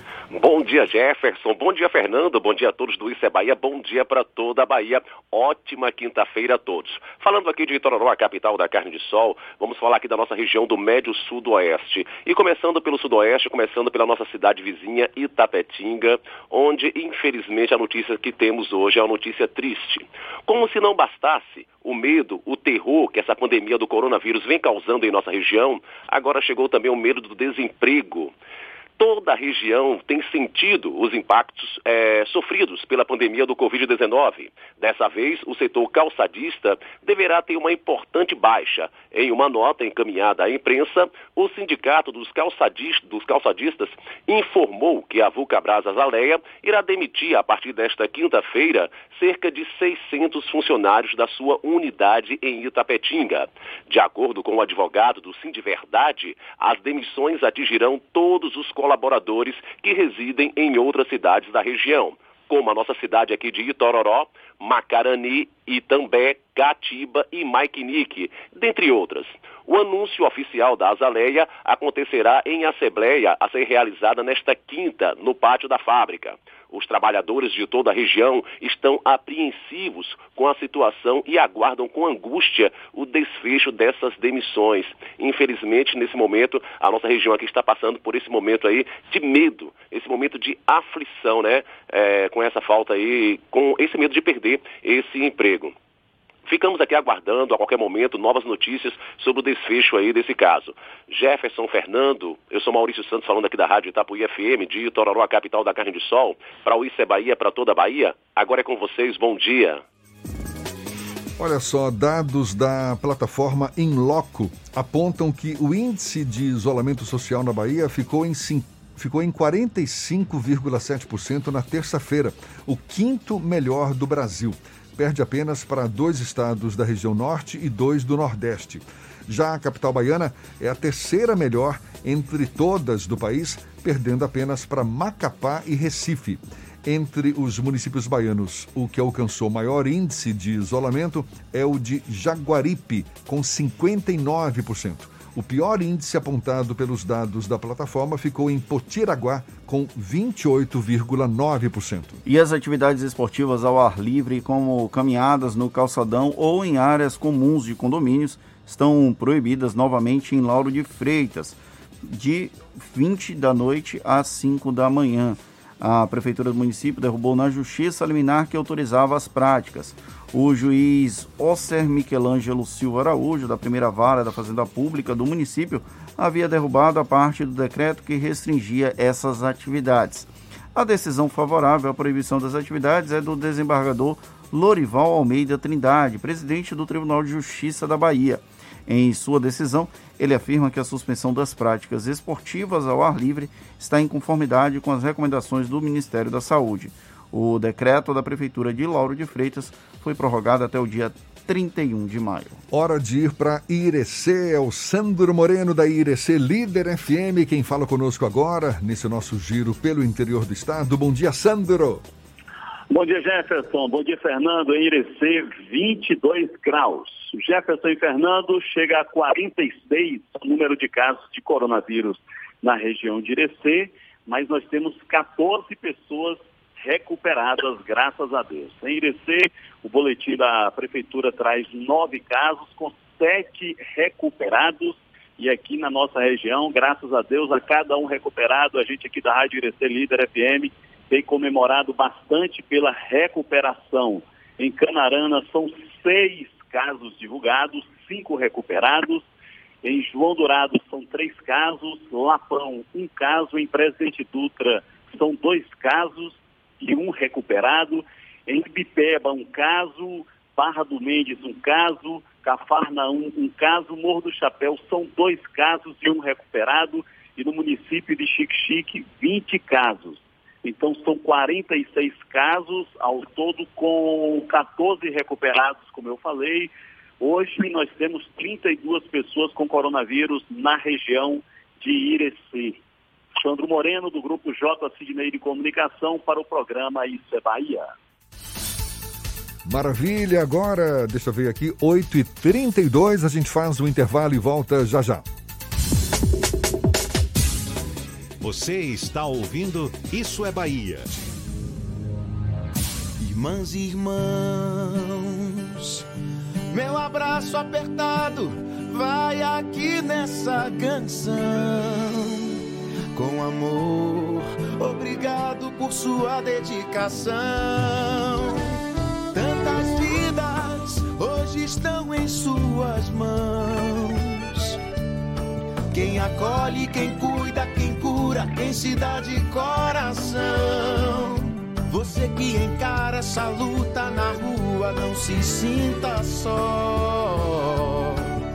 Pois nada vale mais do que a vida, ela é o bem maior. Vai na fé, vai na paz, estamos em casa numa só voz.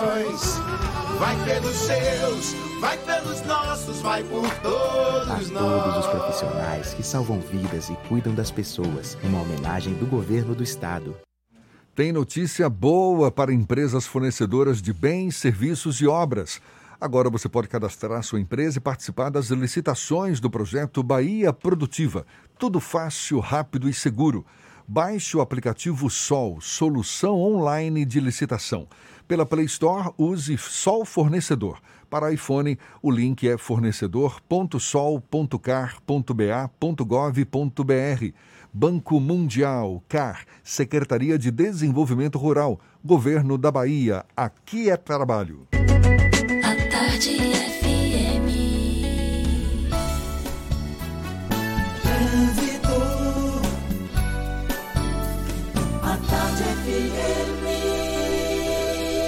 Oferecimento: Monobloco, Auto Center de portas abertas com serviço de leva e trás do seu carro. Novas informações com Cláudia Menezes. É você, Cláudia. Tô de volta, Jefferson. E você que pretende ir para a ilha, o sistema de lanchas foi suspenso por causa dos ventos fortes, mas lá no terminal do Ferryboat, na Cidade Baixa, o sistema opera com saída a cada duas horas. Lá na suburbana, a lentidão continua no Lobato, sentido calçada, por causa dos reflexos de um ônibus quebrado na via, mas um guincho já foi para o local para fazer a retirada e aos pouquinhos o trânsito deve se normalizar por lá.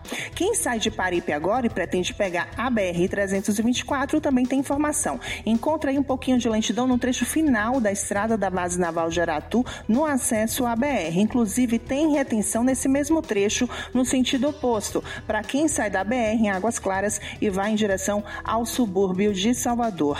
É cliente central nacional Unimed tem sintomas de coronavírus, como febre e dor de garganta? Proteja sua saúde com telemonitoramento do aplicativo Meu Plano. Baixe já. Volto contigo, Jefferson. Obrigado, Cláudia. A Tarde FM de carona com quem ouve e gosta.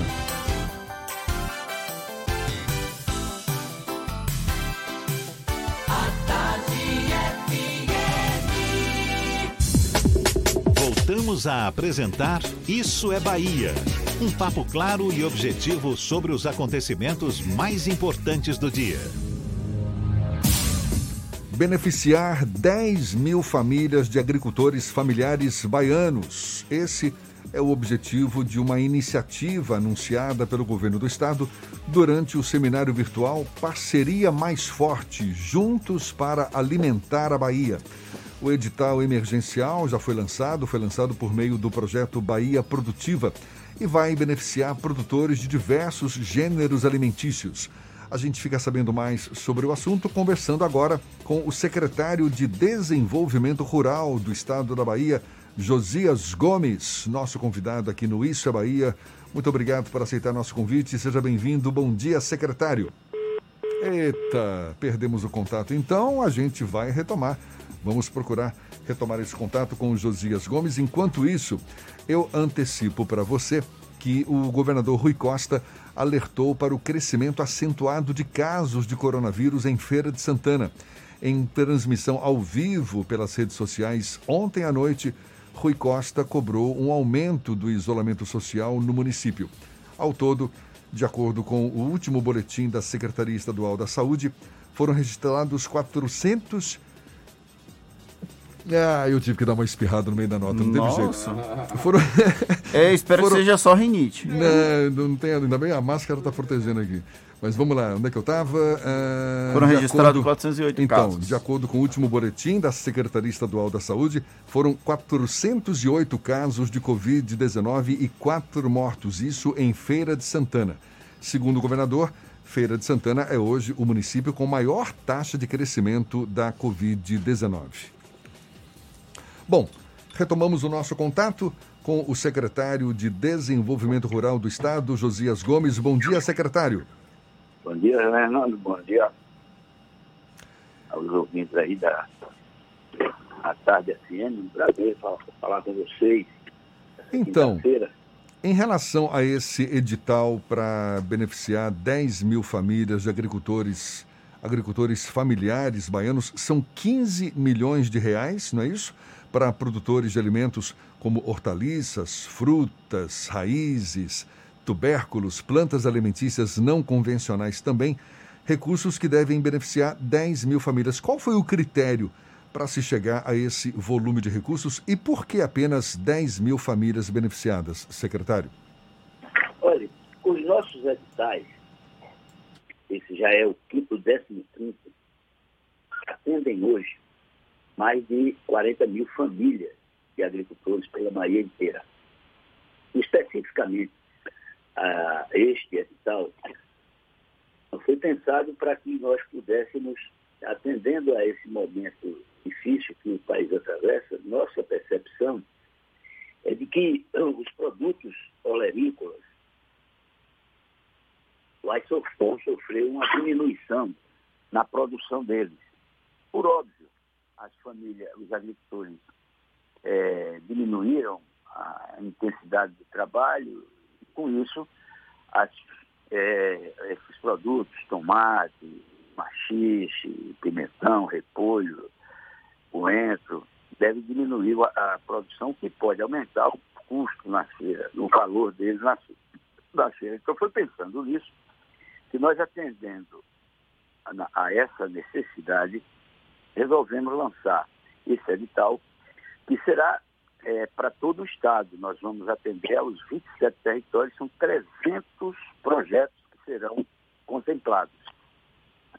É, cada território terá no mínimo 10 é, projetos aprovados, no valor de no máximo 50 mil reais, o que dá, como você disse, por volta de 10 mil agricultores contemplados. E por que essa quantidade?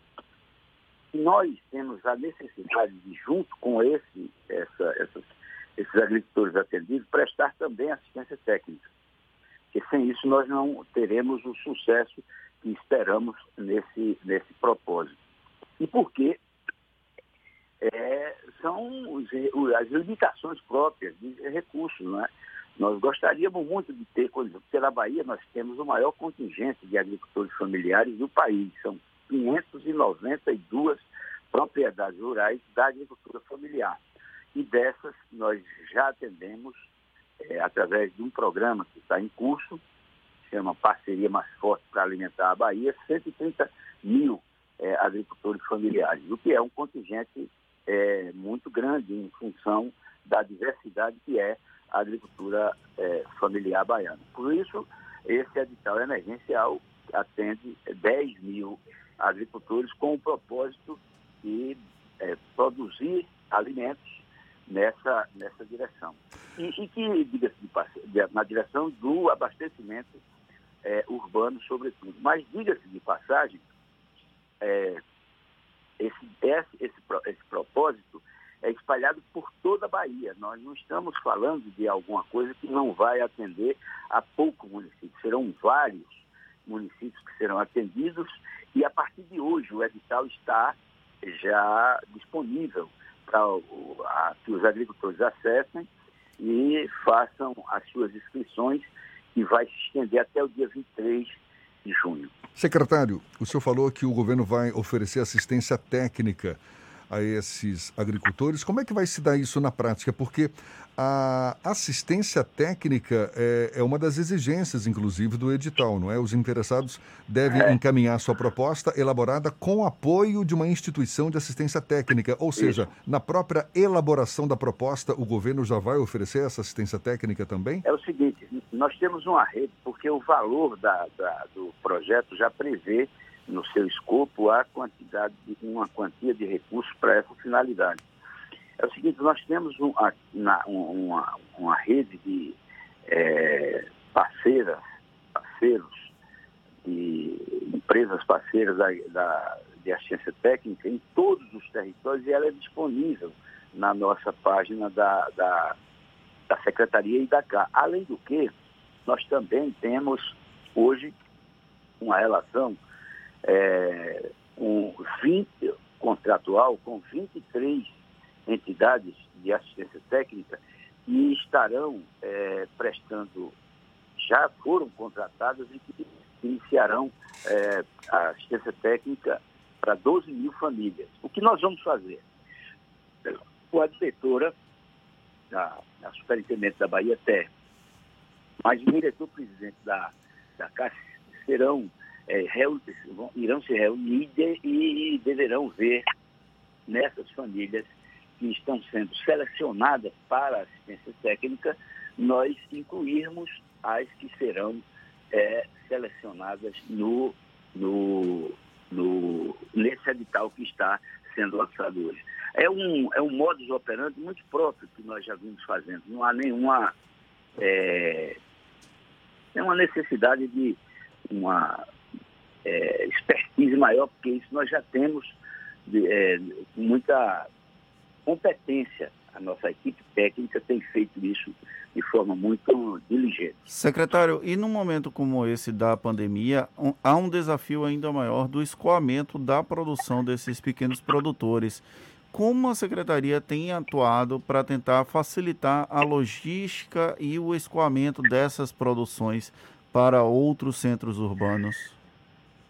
Você disse bem, nós, nós temos é, recorrido a algumas alternativas é, uma delivery, várias cooperativas nossas já estão usando, utilizando desse mecanismo e elas próprias, portanto, criaram um fluxo para que os produtos destas cooperativas possam chegar a quem é, busque naqueles municípios que eles têm condição de ofertar o produto deles.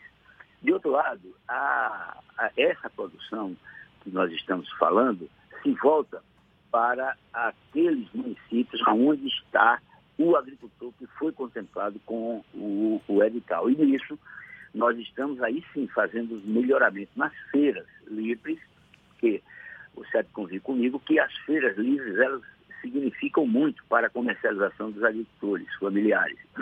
E essa turma, agora, várias feiras foram fechadas, e está aí sim com um problema grave para fazer a sua a comercialização dos seus produtos. Então nós estamos nos municípios que os prefeitos estão é, abrindo, reabrindo as feiras ou mantendo, contribuindo com um programa que também a secretaria é, criou, chama Viva Feira.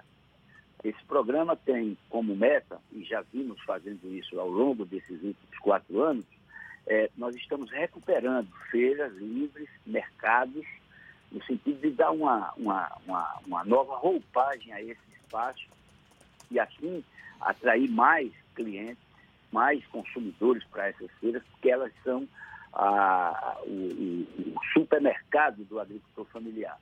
E essas feiras, já passamos de 50 municípios que receberam esse beneficiamento. Aliado a isso, vem as barracas, que é para dar uma estruturada, uma organização é, melhor nas feiras. E agora, em função da pandemia, nós estamos confeccionando um kit feirante composto por um boné, mais uma, um avental, luvas, álcool gel e duas máscaras para os, os feirantes se protegerem e proteger os consumidores. Esse programa prevê a instalação desses, a distribuição desses kits para cerca de 200 feiras. Em cada uma delas, em média, 100 é, é, feirantes serão contemplados. Nós estamos projetando para, em média, 200 feiras. Isso pode aumentar ou diminuir dependendo da adesão dos prefeitos ao nosso propósito. Então, você tem, portanto, uma ação que visa dar uma.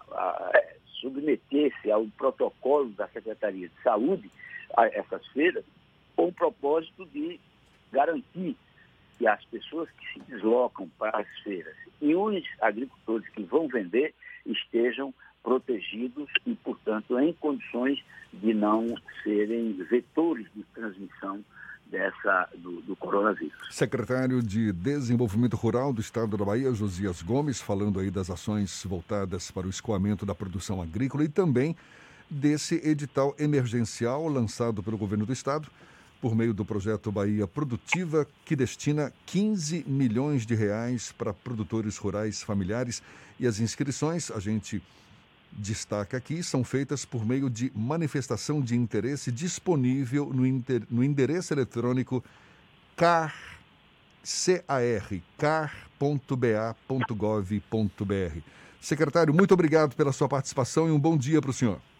Bom dia, eu que agradeço mais uma vez estar aí com vocês para tratar desse sistema da agricultura familiar baiana. Essa conversa vai estar disponível logo mais nas nossas plataformas no YouTube, Spotify, iTunes e Deezer, agora 8h49 na Tarde FM. Você está ouvindo Isso é Bahia. O mundo entrou em guerra, uma guerra difícil contra um inimigo invisível e mortal. Mas como baianos que somos, fomos à luta, com ação e união, porque toda a vida importa. Dedicamos muitas UPAs pelo estado ao coronavírus. Separamos hospitais para os atendimentos na capital e no interior. Dobramos o número de leitos, investimos em equipamentos, apoiamos nossos heróis do dia a dia, ajudamos quem mais precisa com a conta de água e vale alimentação e vimos a solidariedade chegar em todo canto. Vestimos nossas máscaras, descobrimos a importância de ficar em casa. Sabemos que não está fácil, mas a guerra continua, por isso não desista. Se tiver sintomas, ligue Telecoronavírus 155. Baixe também o aplicativo Monitora Covid-19 e continue cuidando de você e dos outros. Entramos nessa guerra contra o coronavírus juntos e juntos também é que vamos vencer. Governo do Estado. Você sabe o que a Assembleia faz? Faz valer os seus direitos. Valorizando uma pauta pró-municípios que garante os recursos das cidades do interior. Além disso, a ALBA debate normas para o transporte complementar, beneficiando quem não é atendido pelo sistema. E atenta ao que acontece no dia a dia, a ALBA cobra ações para preservar a segurança das barragens existentes na Bahia. Porque para a Assembleia, garantir o direito dos baianos é o nosso dever. Assembleia Legislativa da Bahia, fazendo valer. Tem boa notícia para empresas fornecedoras de bens, serviços e obras. Agora você pode cadastrar sua empresa e participar das licitações do projeto Bahia Produtiva. Tudo fácil, rápido e seguro. Baixe o aplicativo Sol, solução online de licitação. Pela Play Store, use Sol Fornecedor. Para iPhone, o link é fornecedor.sol.car.ba.gov.br. Banco Mundial, CAR, Secretaria de Desenvolvimento Rural, Governo da Bahia. Aqui é trabalho. As informações sobre a influência da economia na sua vida, com o jornalista e economista Armando Avena. Falando de economia. Vários estados do Brasil estão implantando uma reabertura controlada da economia. E a Bahia, mais especificamente Salvador, precisa fazer o mesmo. A essa altura, quando a pandemia está se aproximando do pico e grande parte dos agentes econômicos estão à beira do colapso, sem faturamento há mais de 70 dias, tanto o governo quanto a prefeitura deveriam estar se reunindo com esses agentes discutindo um plano de reabertura econômica e estabelecendo protocolos de retomada das atividades com cada setor, avaliando o impacto e o risco de cada um e propondo a reabertura gradual dos segmentos de baixo risco.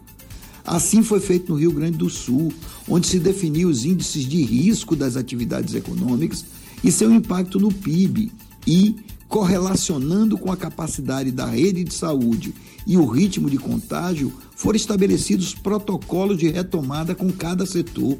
Assim, criou-se um sistema de gradação que define em cada região do estado ou cada bairro da cidade que setores podem abrir e as orientações para que serviços e comércio possam retomar as atividades sob estrito controle. O planejamento deu os parâmetros para fazer um distanciamento controlado. Na Bahia e em Salvador, urge estabelecer ação semelhante, definindo que atividades poderão voltar a operar, em que lugares e quando. É urgente a elaboração de um plano de retomada da economia, definindo os cenários possíveis e discutindo com cada setor o protocolo e a previsão de datas para a reabertura. Você ouviu Falando de Economia, com o jornalista e economista Armando Avena. Voltamos a apresentar Isso é Bahia. Um papo claro e objetivo sobre os acontecimentos mais importantes do dia. Temos notícias da redação do Portal à Tarde com Thaís Seixas. Thaís. Oi, Jefferson. Oi, Fernando. Bom dia. Bom dia aos nossos ouvintes de todo o estado. Começa hoje o toque de recolher na cidade de Santo Antônio de Jesus, no Recôncavo Baiano, como forma de combater a disseminação do coronavírus. Segundo o decreto publicado ontem, fica proibida a circulação de pessoas nas ruas das 8 da noite às 5 da manhã do dia seguinte. A exceção é quando houver necessidade de serviços essenciais, que deve ser comprovada. Segundo o prefeito Rogério Andrade, a medida tem o objetivo de conter as aglomerações em espaços públicos registradas com frequência no município. Santo Antônio de Jesus tem 27 casos confirmados de Covid-19 e 41 aguardando resultados de exames. E a Secretaria de Cultura do Estado da Bahia convoca agentes, grupos, gestores de espaços e instituições culturais a atualizarem o cadastro no Sistema de Informações e Indicadores em Cultura. O procedimento deve ser feito a partir de hoje na aba do sistema disponível no site cultura.ba.gov.br. O objetivo da iniciativa é traçar um panorama do setor cultural nos 27 territórios de identidade da Bahia, o que contribui para o planejamento das políticas públicas. Dúvidas podem ser enviadas para o e-mail cadastrocultural2020 arroba cultura.ba.gov.br. Eu fico por aqui, essas e outras notícias estão no portal atardeatarde.com.br. É com vocês. Valeu, Thaís. E a gente vai agora para Teixeira de Freitas, extremo sul da Bahia. Tiago Ramos, da Eldorado FM, tem as notícias da região. Bom dia, Tiago. Bom dia, Jefferson. Bom dia, Fernando, direto de Teixeira de Freitas. Olha, Jefferson e Fernando, a temperatura em Teixeira de Freitas é 21 graus. Olha, a partir desta sexta-feira, a partir de amanhã, Teixeira de Freitas irá funcionar o comércio de Teixeira de Freitas através do decreto a partir do dia 29 até o dia 14 do 6, conforme o decreto, o comércio de Teixeira de Freitas irá funcionar em horários especiais.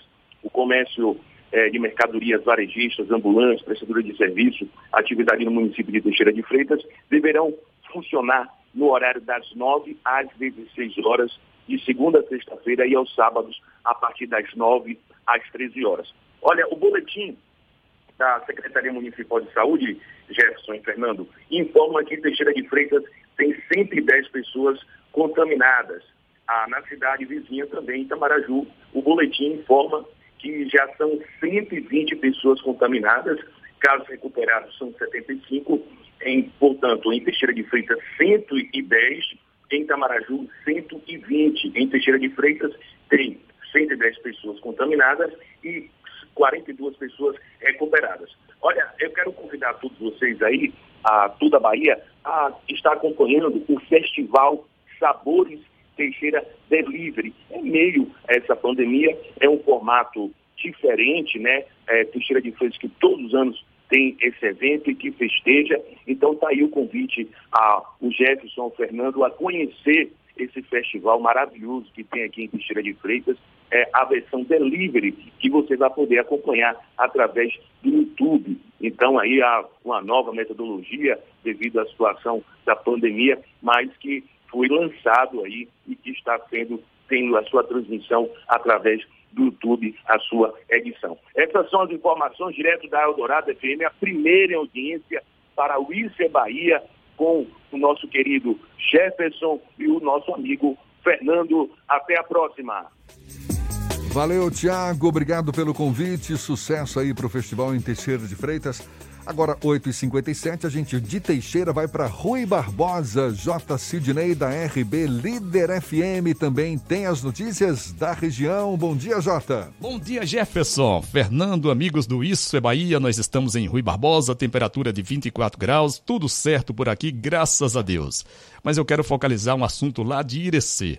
O prefeito de Irecê protagonizou um episódio patético nos últimos dias o prefeito tem atacado a imprensa local atribuindo resultados negativos ao acompanhamento das famílias de possíveis infectados. A polêmica se deu depois que a Prefeitura de Irecê divulgou um teste positivo para coronavírus e a família pediu a contraprova, alegando que o resultado estava errado. Após a negativa da gestão, familiares pagaram um teste particular e a família comprovou que o paciente não tinha coronavírus. Maria Fernanda, irmã do paciente e advogada, cedeu entrevista e confirmou que o caso foi levado ao Ministério Público para investigação. Todos os parentes, cinco que residem na mesma casa, também testaram negativo. Mesmo diante do resultado, a Secretaria de Saúde do município de Irecê não exclui o nome desse cidadão da lista dos infectados. A cidade, com quase 80 mil habitantes, tem três casos de coronavírus, à espera que o caso seja esclarecido. De Rui Barbosa, da RB Líder FM, J. Sidney, para o Isso é Bahia. Acabou! E hoje não tem feriado, Fernando. Encerramos, encerramos mais um Isso é Bahia. Muito obrigado pela companhia de todos vocês. Nos vemos amanhã às 7 da manhã para Salvador e em torno, e a partir das 8 para todo o estado. Um grande abraço virtual. Se puderem, fiquem em casa. E quem sair de casa, use máscaras. Fernando estava todo animado, achando que ia estar de folga hoje. Que nada, hoje não tem feriado, não, seu Fernando. Olha, muito obrigado pela companhia, pela paciência, pela parceria, pela confiança também. Aproveite bem, quinta-feira, muito chão pela frente ainda. Amanhã tem mais. Tchau, tchau, tchau, tchau, tchau, tchau.